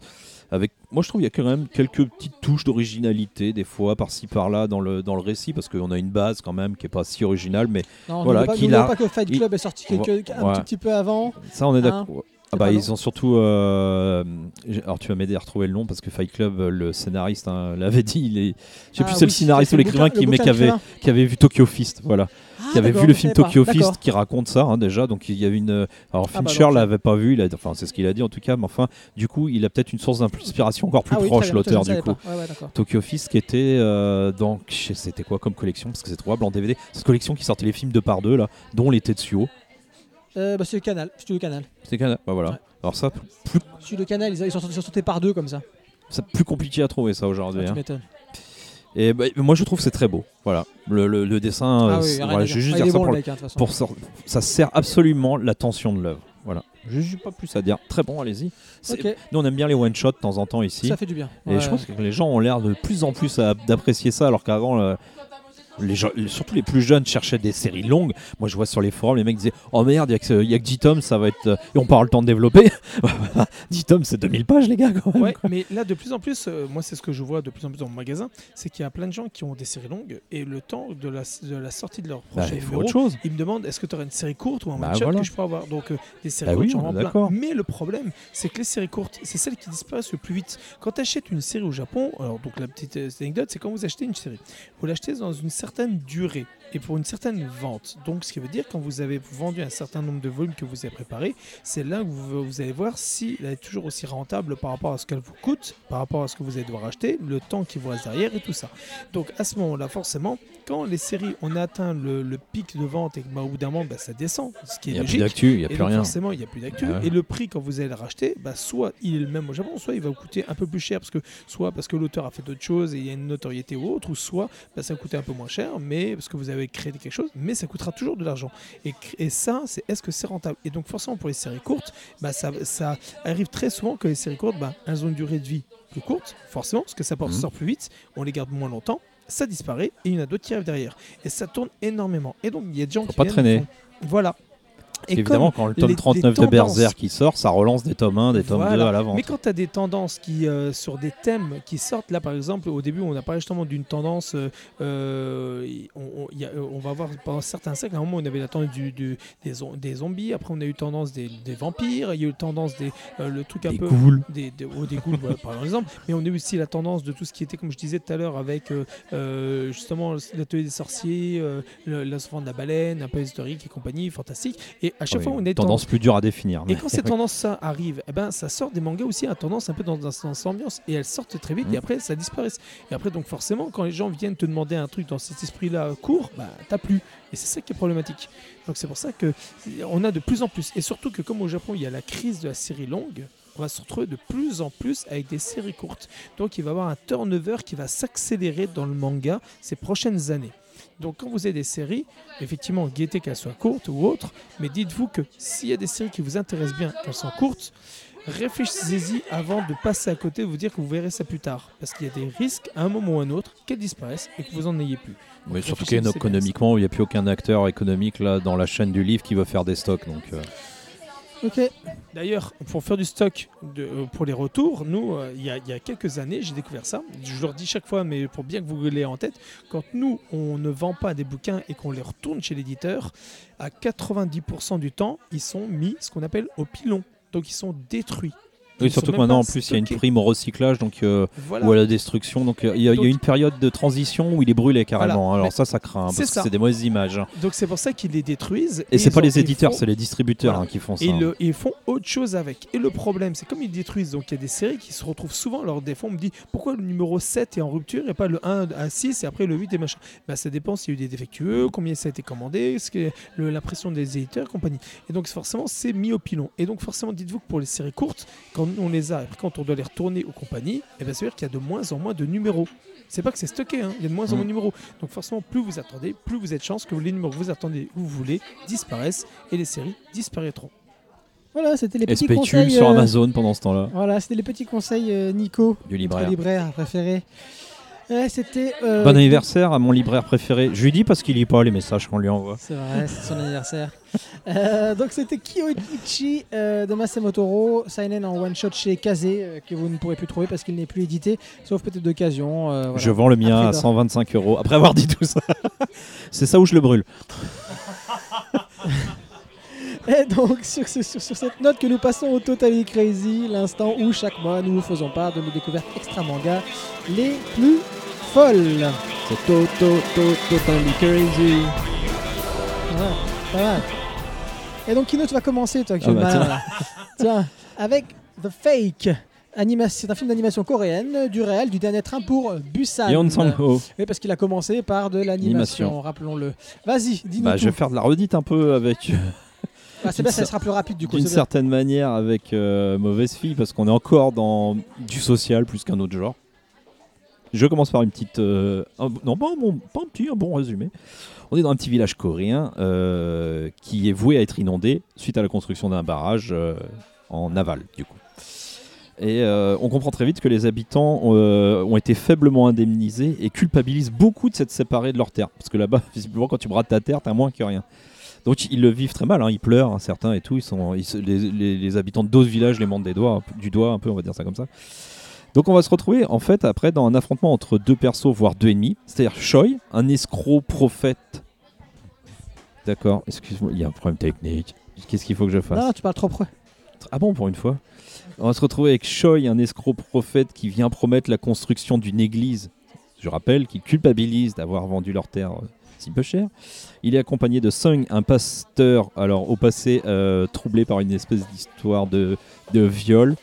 Alors, parce qu'on nous la présente comme une histoire de viol, puis quand on la voit dans un flashback, c'est plus ambigu, mais ça reste quand même toujours craignos. Et, euh, et euh, à base de peur et de culpabilité, de miracles, de promesses d'être les élus pour le paradis, ils vont, ces deux-là, récupérer l'argent des indemnités des villageois en les endoctrinant dans leur église, qui pour l'instant est provisoire, c'est un hangar, avec une belle croix rouge au-dessus Ah pour rappeler euh, The Chaser. Et face à lui, le seul qui comprend cette arnaque, euh, Minchol, euh, qui, est, euh, qui est de retour au village, qui est un père violent, agressif, qui dépense tout l'argent de la famille en jeu en alcool, qui a pitié le livret d'épargne de sa fille pour l'université à Séoul où il avait réussi à passer les concours, les machins. Tout. En une soirée, il te claque tout. Il perd, enfin, il perd tout, hein, évidemment. Et alors lui, il est, euh, bah là aussi, lui, il est que colère. Il tape et il crie. Hein ça rappelle un peu mauvaise fille. Euh, Breathless, j'en parlais aussi. Euh, donc vous l'aurez compris ici, pas de morale finalement. Parce que euh, c'est souvent le cas avec les Coréens, ils arrivent à s'affranchir de cette idée quand même moralisatrice qu'on doit suivre un bon... parce que là, le mec est pas... Parce que vous aurez compris que le père, comme c'est lui qui a compris l'arnaque, c'est lui qu'on suit. Mais il est détestable du début jusqu'à la fin, ce mec-là, quoi. Et euh, bah, c'est à nous de un peu quand même. On arrive quand même, même sans identification, euh, à s'y retrouver. Il faut jongler un peu entre les persos, les moments, euh, pour accrocher à cette histoire. Mais c'est quand même pas simple au final parce que ne pas avoir un personnage référent qui est dans une trajectoire, même de rédemption à la limite, quoi. Là, c'est un peu ça. Mais il reste toujours un enfoiré, ce père, quoi. Donc c'est bon, c'est dur, c'est assez saisissant. Il n'y a pas de happy end, c'est souvent le cas chez les Coréens. hein. Euh, Il n'y a personne à sauver dans le village. Moi, j'ai trouvé ça passionnant. On a les, éléments habituels qu'on peut trouver du- dans, dans le cinéma coréen, au niveau du social. euh, Enfin, il y a vraiment des choses qu'on retrouve, les, les espèces de, de balades en rizière, enfin sur, le bord, sur les routes en bord de rizière qu'on a pu voir dans Memories of Murder. Euh, ce- cette scène de comique en plein milieu, c'est tout, tout est, enfin, c'est une vraie tragédie. bien faire ça. Ah bah là, mais c'est une tragédie là. C'est, enfin, c'est, c'est un drame. Enfin, c'est, il y a rien de comique. Et puis d'un coup, ils sont à l'église. T'as tous les mecs qui sont en pleurs. Et puis l'autre, il joue son rôle de prophète. Il y a trois mecs qui montent sur scène. Et d'un coup, il y a de la musique dance et ils entament une choré. C'est un plan fixe comme ça. Et puis hop, au revoir. T'as ce truc, t'es mort de rire. Alors tu devrais pas rire au milieu d'un tel film. Mais là, t'es obligé hein, avec ça. C'est fait pour. Mais ça, ils savent faire. Comme le mec qui se pète la gueule dans le champ dans Memories of Murder ou dans le gymnase dans The Host. ouais. Voilà, enfin c'est voilà, ça ils savent faire. Alors la limite du film, c'est pourquoi faire de l'animation? Parce qu'il y a très très peu d'animation sur la forme. Je veux dire, c'est des plans fixes la plupart du temps. Les décors sont peints. Il y a que les d'animés, il y a que les personnages ou les voitures quand ils se déplacent. Euh, Il n'y a pas une herbe qui frémit, il n'y a pas un nuage ou un oiseau qui passe. Tout ça, c'est super fixe. Les lumières sont extrêmement travaillées, mais du coup, ça donne un côté très réaliste. Enfin, les lumières sont pas si réalistes que ça, mais sont très travaillées. Mais le côté très figé des, décors, les décors, il s'est pas fantasmé ou quoi. hein. C'est de la pure réalité, c'est ce qu'on voit, les espèces d'appartements là en béton brut avec rien dedans, de, une table, une armoire, enfin, où les mecs ils vivent par terre. Enfin, c'est ce qu'on voit toujours. Donc, du coup, tu te demandes un peu pourquoi pas avoir fait un vrai film. Mais moi, je vous le, je vous le conseille hein, parce que l'émotion elle marche vraiment bien, l'histoire elle est bien ficelée. Euh, rien à dire. L'animation sur les. Parce que, parce tu, tu le disais, tiens, sur l'école emportée, euh, l'animation sur les visages et les émotions sont très, très, très bien faites. Ouais, c'est- dur, hein. C'est dur, ça rigole pas. J'avais vu son autre, euh, son autre film d'animation euh, qui s'appelle Seoul Station, c'est quoi Ouais. Tokyo- ouais, donc j'avais, j'avais vu celui-là, mais j'ai pas vu The Fake au final. Je pensais l'avoir vu, mais non. Ok, donc The Fake. Mais du coup, on n'arrive même pas à savoir s'il est. On n'est pas sûr s'il est en bonus dans le dernier train pour Busan. Busan. Bah, coup, ça- ça Parce que moi, je l'ai vu par ailleurs, alors que j'ai le film Le dernier train pour Busan. Ça se trouve, il est en bonus dessus. Je, je- Si. je suis pas au courant. Ok, donc moi je vous parle rapidement euh, de ma redécouverte, et oui, sur le tard euh, euh, de Gundam. Hein, J'aime bien revenir aux trucs de vieux, d'anciens, la machin et tout. Et- joué avec la colle. Eh ouais, et comment, comment, et comment j'y suis revenu? Euh, Ça a commencé il y a quelques années euh, quand je suis passé la- parti pour la première fois à la, à Japan Expo avec euh, mon gamin. Je m'étais acheté un, un petit Gundam, mais un- le, donc le, robot principal Gundam, enfin, le Gundam quoi, mais en, en- en petit. Et quand j'ouvre, moi je savais pas du tout, hein, j'étais un néophyte. En fait, il faut tout construire. T'as quatre plaquettes et il faut tout construire. s'y attendait pas. Et j'ai beaucoup aimé. Et en fait, là, quand je suis parti au Japon, euh, ça coûtait bonbon. J'ai chopé des, des Gundam, euh, bah, donc pas de taille mais de, de vraie taille, euh, à 7-8 euros, tout neuf, hein, dans des boîtes, etc. Un truc de malade. Euh, donc j'en ai chopé bah, que deux, parce que ça prend de la place, mine de rien, dans- en carton dans, dans la valise. Et t'es allé au café Gundam. Et chez le café Gundam. Peut-être qu'on le voit dans la vidéo. Dans les vidéos que tu fais Non, non, parce que ça t'est filmé. Non, non, parce que t'as pas Rappelons qu'il y a des vidéos sur notre chaîne YouTube. Ouais, et on les mettra sur l'IGTV. Ouais, on a une série de vidéos sur le. Japon, ouais, tout à fait. Quand tu dis que ça coûte bonbon, c'est. tu- Oui, il a dit l'inverse de ce qu'il voulait dire. l'inverse, que bonbon, ça coûte cher. Hein. Excusez-moi, excusez-moi. Ça coûte pas Fin de bonbon. podcast, ça coûte rien justement. Peanut. Et voilà, ça a coût de peanut. Donc 7-8 balles, hein, j'ai converti à un truc. Hein, même, je suis même pas sûr que c'était ça parce que je Parce que les gens vont croire que t'es une pince hein, ce rythme-là. Je regardais, il y avait, c'est quoi, c'est 700. ouais, il y en avait un, je crois qu'il était 700 yens, l'autre 900 yens, donc on n'est même, on est même pas à Mais ça. dis quoi. donc, on monte pas une boîte d'import-export, enfin d'import Ouais, plutôt, euh, mais c'était- Gundam japonais? Et donc du coup, bah, euh, voilà, donc, euh, quand tu commences, c'était pas très bon dans, dans, dans, dans, dans- dans tout ça. J'en ai jamais fait quand j'étais gamin, même Lego, c'était pas trop mon truc. Ah, il est mieux que mon Euh, origami, hein, celui que j'ai vu que t'avais Ouais, et donc j'ai mis quand même pour le premier. Et en fait, je me suis rendu compte que c'est en fait c'est un Gundam euh, euh, donc qui, se transforme aussi, qui passe en transformation euh, euh, avion, on va dire comme ça, aéronef. Euh, le truc, j'ai mis deux heures et demie à le, mettre, à le faire quand même. Voilà. Le deuxième, euh, dont je me rappelle plus le nom parce que je suis pas, comme je vous le dis, je suis pas un, extrême connaisseur de Gundam. Il ressemble très euh, fortement à une montre religieuse. Il est tout vert, il est magnifique celui-là. J'ai mis un peu moins de temps, il était plus simple aussi à construire, il n'y avait pas de transformation. Du coup, euh, j'ai mis, mis quand même quoi, une heure et demie peut-être à le faire. Et donc voilà, donc du coup, puis comme j'aime bien aller au bout des choses, Stan, qu'est-ce qu'il a fait? Il dit bon, il faut que je me remette à la série animé Gundam. Ça tombe bien sur une certaine plateforme. Euh, il y avait, il, il venait de mettre le Mobile Suit, euh, Mobile Suit Unicorn. Unicorn. Ah, c'est ça. Euh, donc là, c'est en fait c'est 5 OAV de d'à peu près une heure et qui est de toute beauté. Musique. Mais on peut commencer directement par ça? Alors, on peut commencer par ça. Moi, mais alors, je suis accroche-toi. comme toi en fait. Et j'ai laissé tomber parce que je l'ai jamais fait euh, Accroche-toi, chronologiquement et ça m'a Il gavé. faut que tu regardes un épisode et demi pour que tout se recoupe. Parce que c'est blindé d'explications, mais c'est mais c'est pas ralenti pour le tout. hein, Pour le coup, tu as énormément de scènes d'action euh, qui pètent, des une musique épique très réussie, l'animation est magnifique, le graphisme est magnifique. Ça date de 2010, hein, je dis. Et pour le coup, moi qui adore les mechas, même, même avant euh, cette histoire de, de- de Gundam, euh, je suis euh, ravi. Et donc, je crois que j'ai j'ai regardé deux épisodes, donc il m'en reste plus que trois. Et euh, voilà, je, je vivement côté, mais c'est bien, puisqu'en plus, en plus, c'est super adulte, quoi. C'est de la politique, c'est une fédération contre des révoltés, comme toujours. Euh, une princesse qui se retrouve entre les deux. Ça paraît très banal de dire ça comme ça, mais ça marche super bien. C'est voilà, très adulte dans les thématiques, très adulte dans la narration. faut vraiment suivre, c'est pas pour les gamins. Euh, voilà, bah, donc foncez sur euh, Mobile Suit euh, Unicorn. Je répète pour pas me pencher, donc c'est la série euh, d'OAV de 2010. Euh, Nico, tu veux dire quelque chose? Oui, alors à l'époque, quand euh, ça a commencé à vraiment se démocratiser en France, ça a été avec les Gundam Unity et Wing, pardon, les Wing. Et c'était vraiment de la daube parce qu'on se retrouve avec des gamins de 10 ans. Ah, je suis pilote, ah, je suis les numéros. Chaque leur nom, c'était un numéro. Ah, je suis un pilote, c'est trop bien, je suis trop fort. Non, c'était vraiment de la daube. Les, les, les Gundam étaient intéressants aussi, oui, mais l'histoire était vraiment de la merde. Et les Dans la Ensuite, on a eu les Gundam Seed qui enfin revenaient sur le côté un peu plus adulte et un peu plus noir, parce qu'on là on s'approchait un peu de ce que on pouvait approcher dans l'univers Macross, dans, dans les premiers, dans, ce côté un peu avec Ming Mei et tout ça, donc ça faisait un peu dur. Mais encore une fois, un gamin qui a fait une, pro- une programmation, en fait, tu sais tes gènes, tu es un pilote, tu as 10 ans, tu es pilote, enfin 12 ans, tu es pilote, oh mon dieu, 15 ans, je une connerie. Et il y a une chanteuse, en fait, c'est la plus grande chanteuse, elle fait des concerts, mais c'est la grande pilote ennemie, oh mon dieu.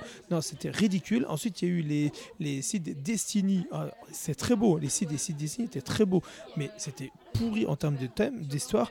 Et là, il y a eu les unicornes. Et les unicornes ont rappelé à tout le monde que euh, il y a eu des Gundam qui étaient extraordinaires, Que et les licornes, c'est Unicorn beau. étaient vraiment extra. Vraiment, l'ambiance, le style, le dessin, l'animation, tout, la musique. On a mis un up sur tout. On a repris ce qu'on s'adressait avant vraiment aux gamins et les fans de Gundam qui, euh, bon, ils avaient suivi, ils avaient bien aimé. C'était pas toujours pour eux, mais là, sur le coup, c'est vraiment pour tout le monde. Mais majoritairement, on revient aussi aux premières amours des, fans de l'époque. Parce que moi, Gundam, j'ai adoré tout ce qui était des années 70, 80, 90 jusqu'à l'arrivée de, de Wing. Et pourtant, c'est celle qui a fait la, euh, démocratiser cette série en France. Et ça qui est dommage. Surtout qu'on n'a bah, pas écoute, des masses de choses en méca. hein. Bah, gar- garde le micro, Nico, que ça on termine. Surtout, tu vas nous dévoiler euh, ce dont tu vas nous parler rapidement, si ça te dérange pas. Et puis, ce sera bien, ce sera la fin. Alors, nous sommes le 10 janvier, donc nous rappelons que nous avons tourné.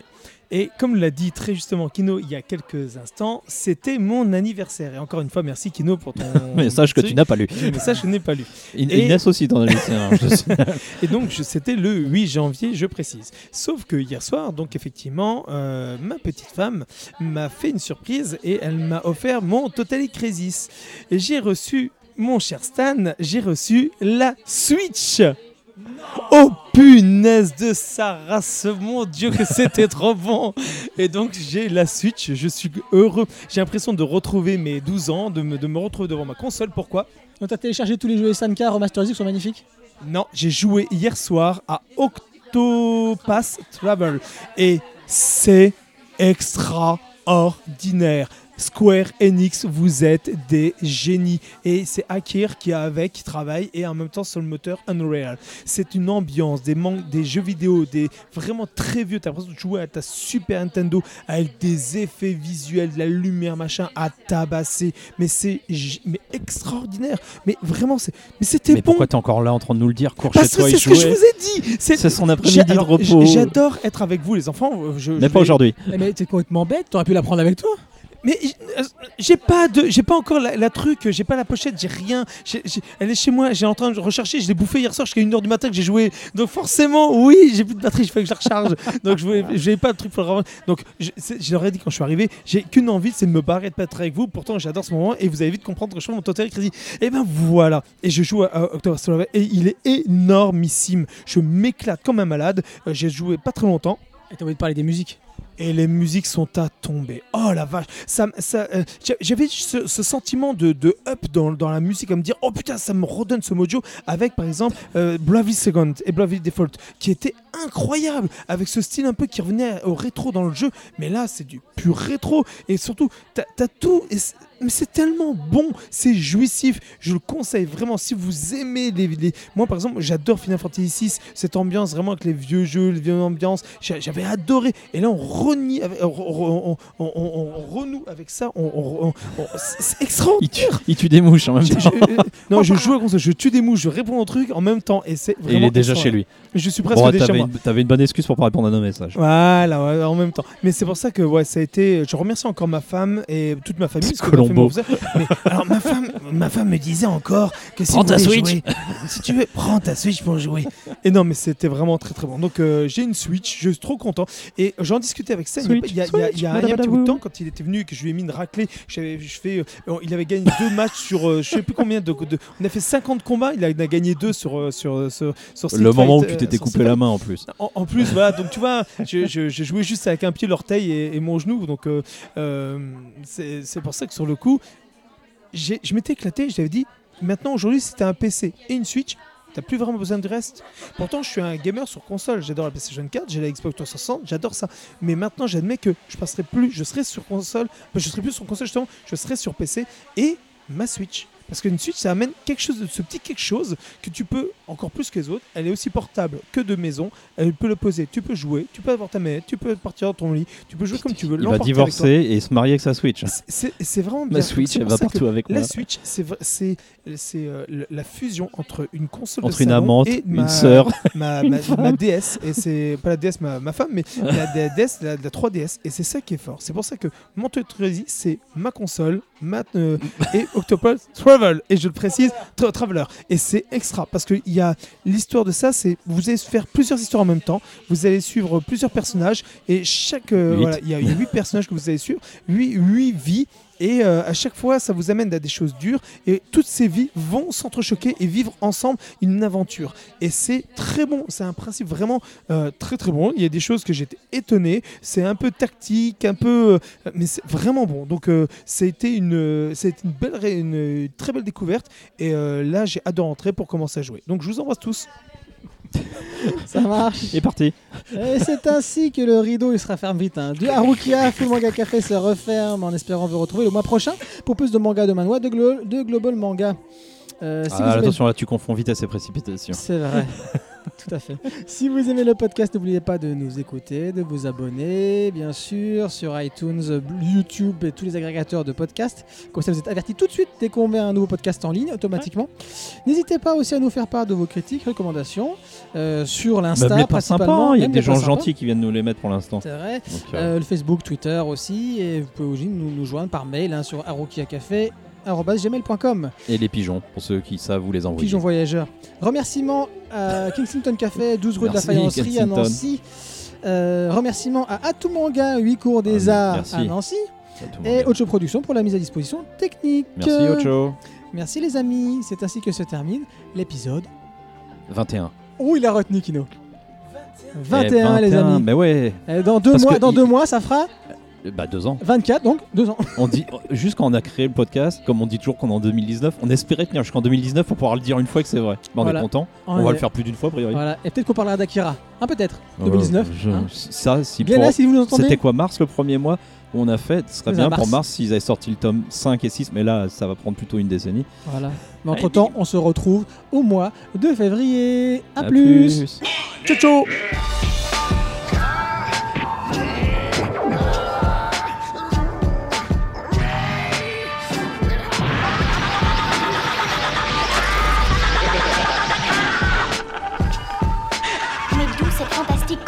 cette énergie pour t'en venir.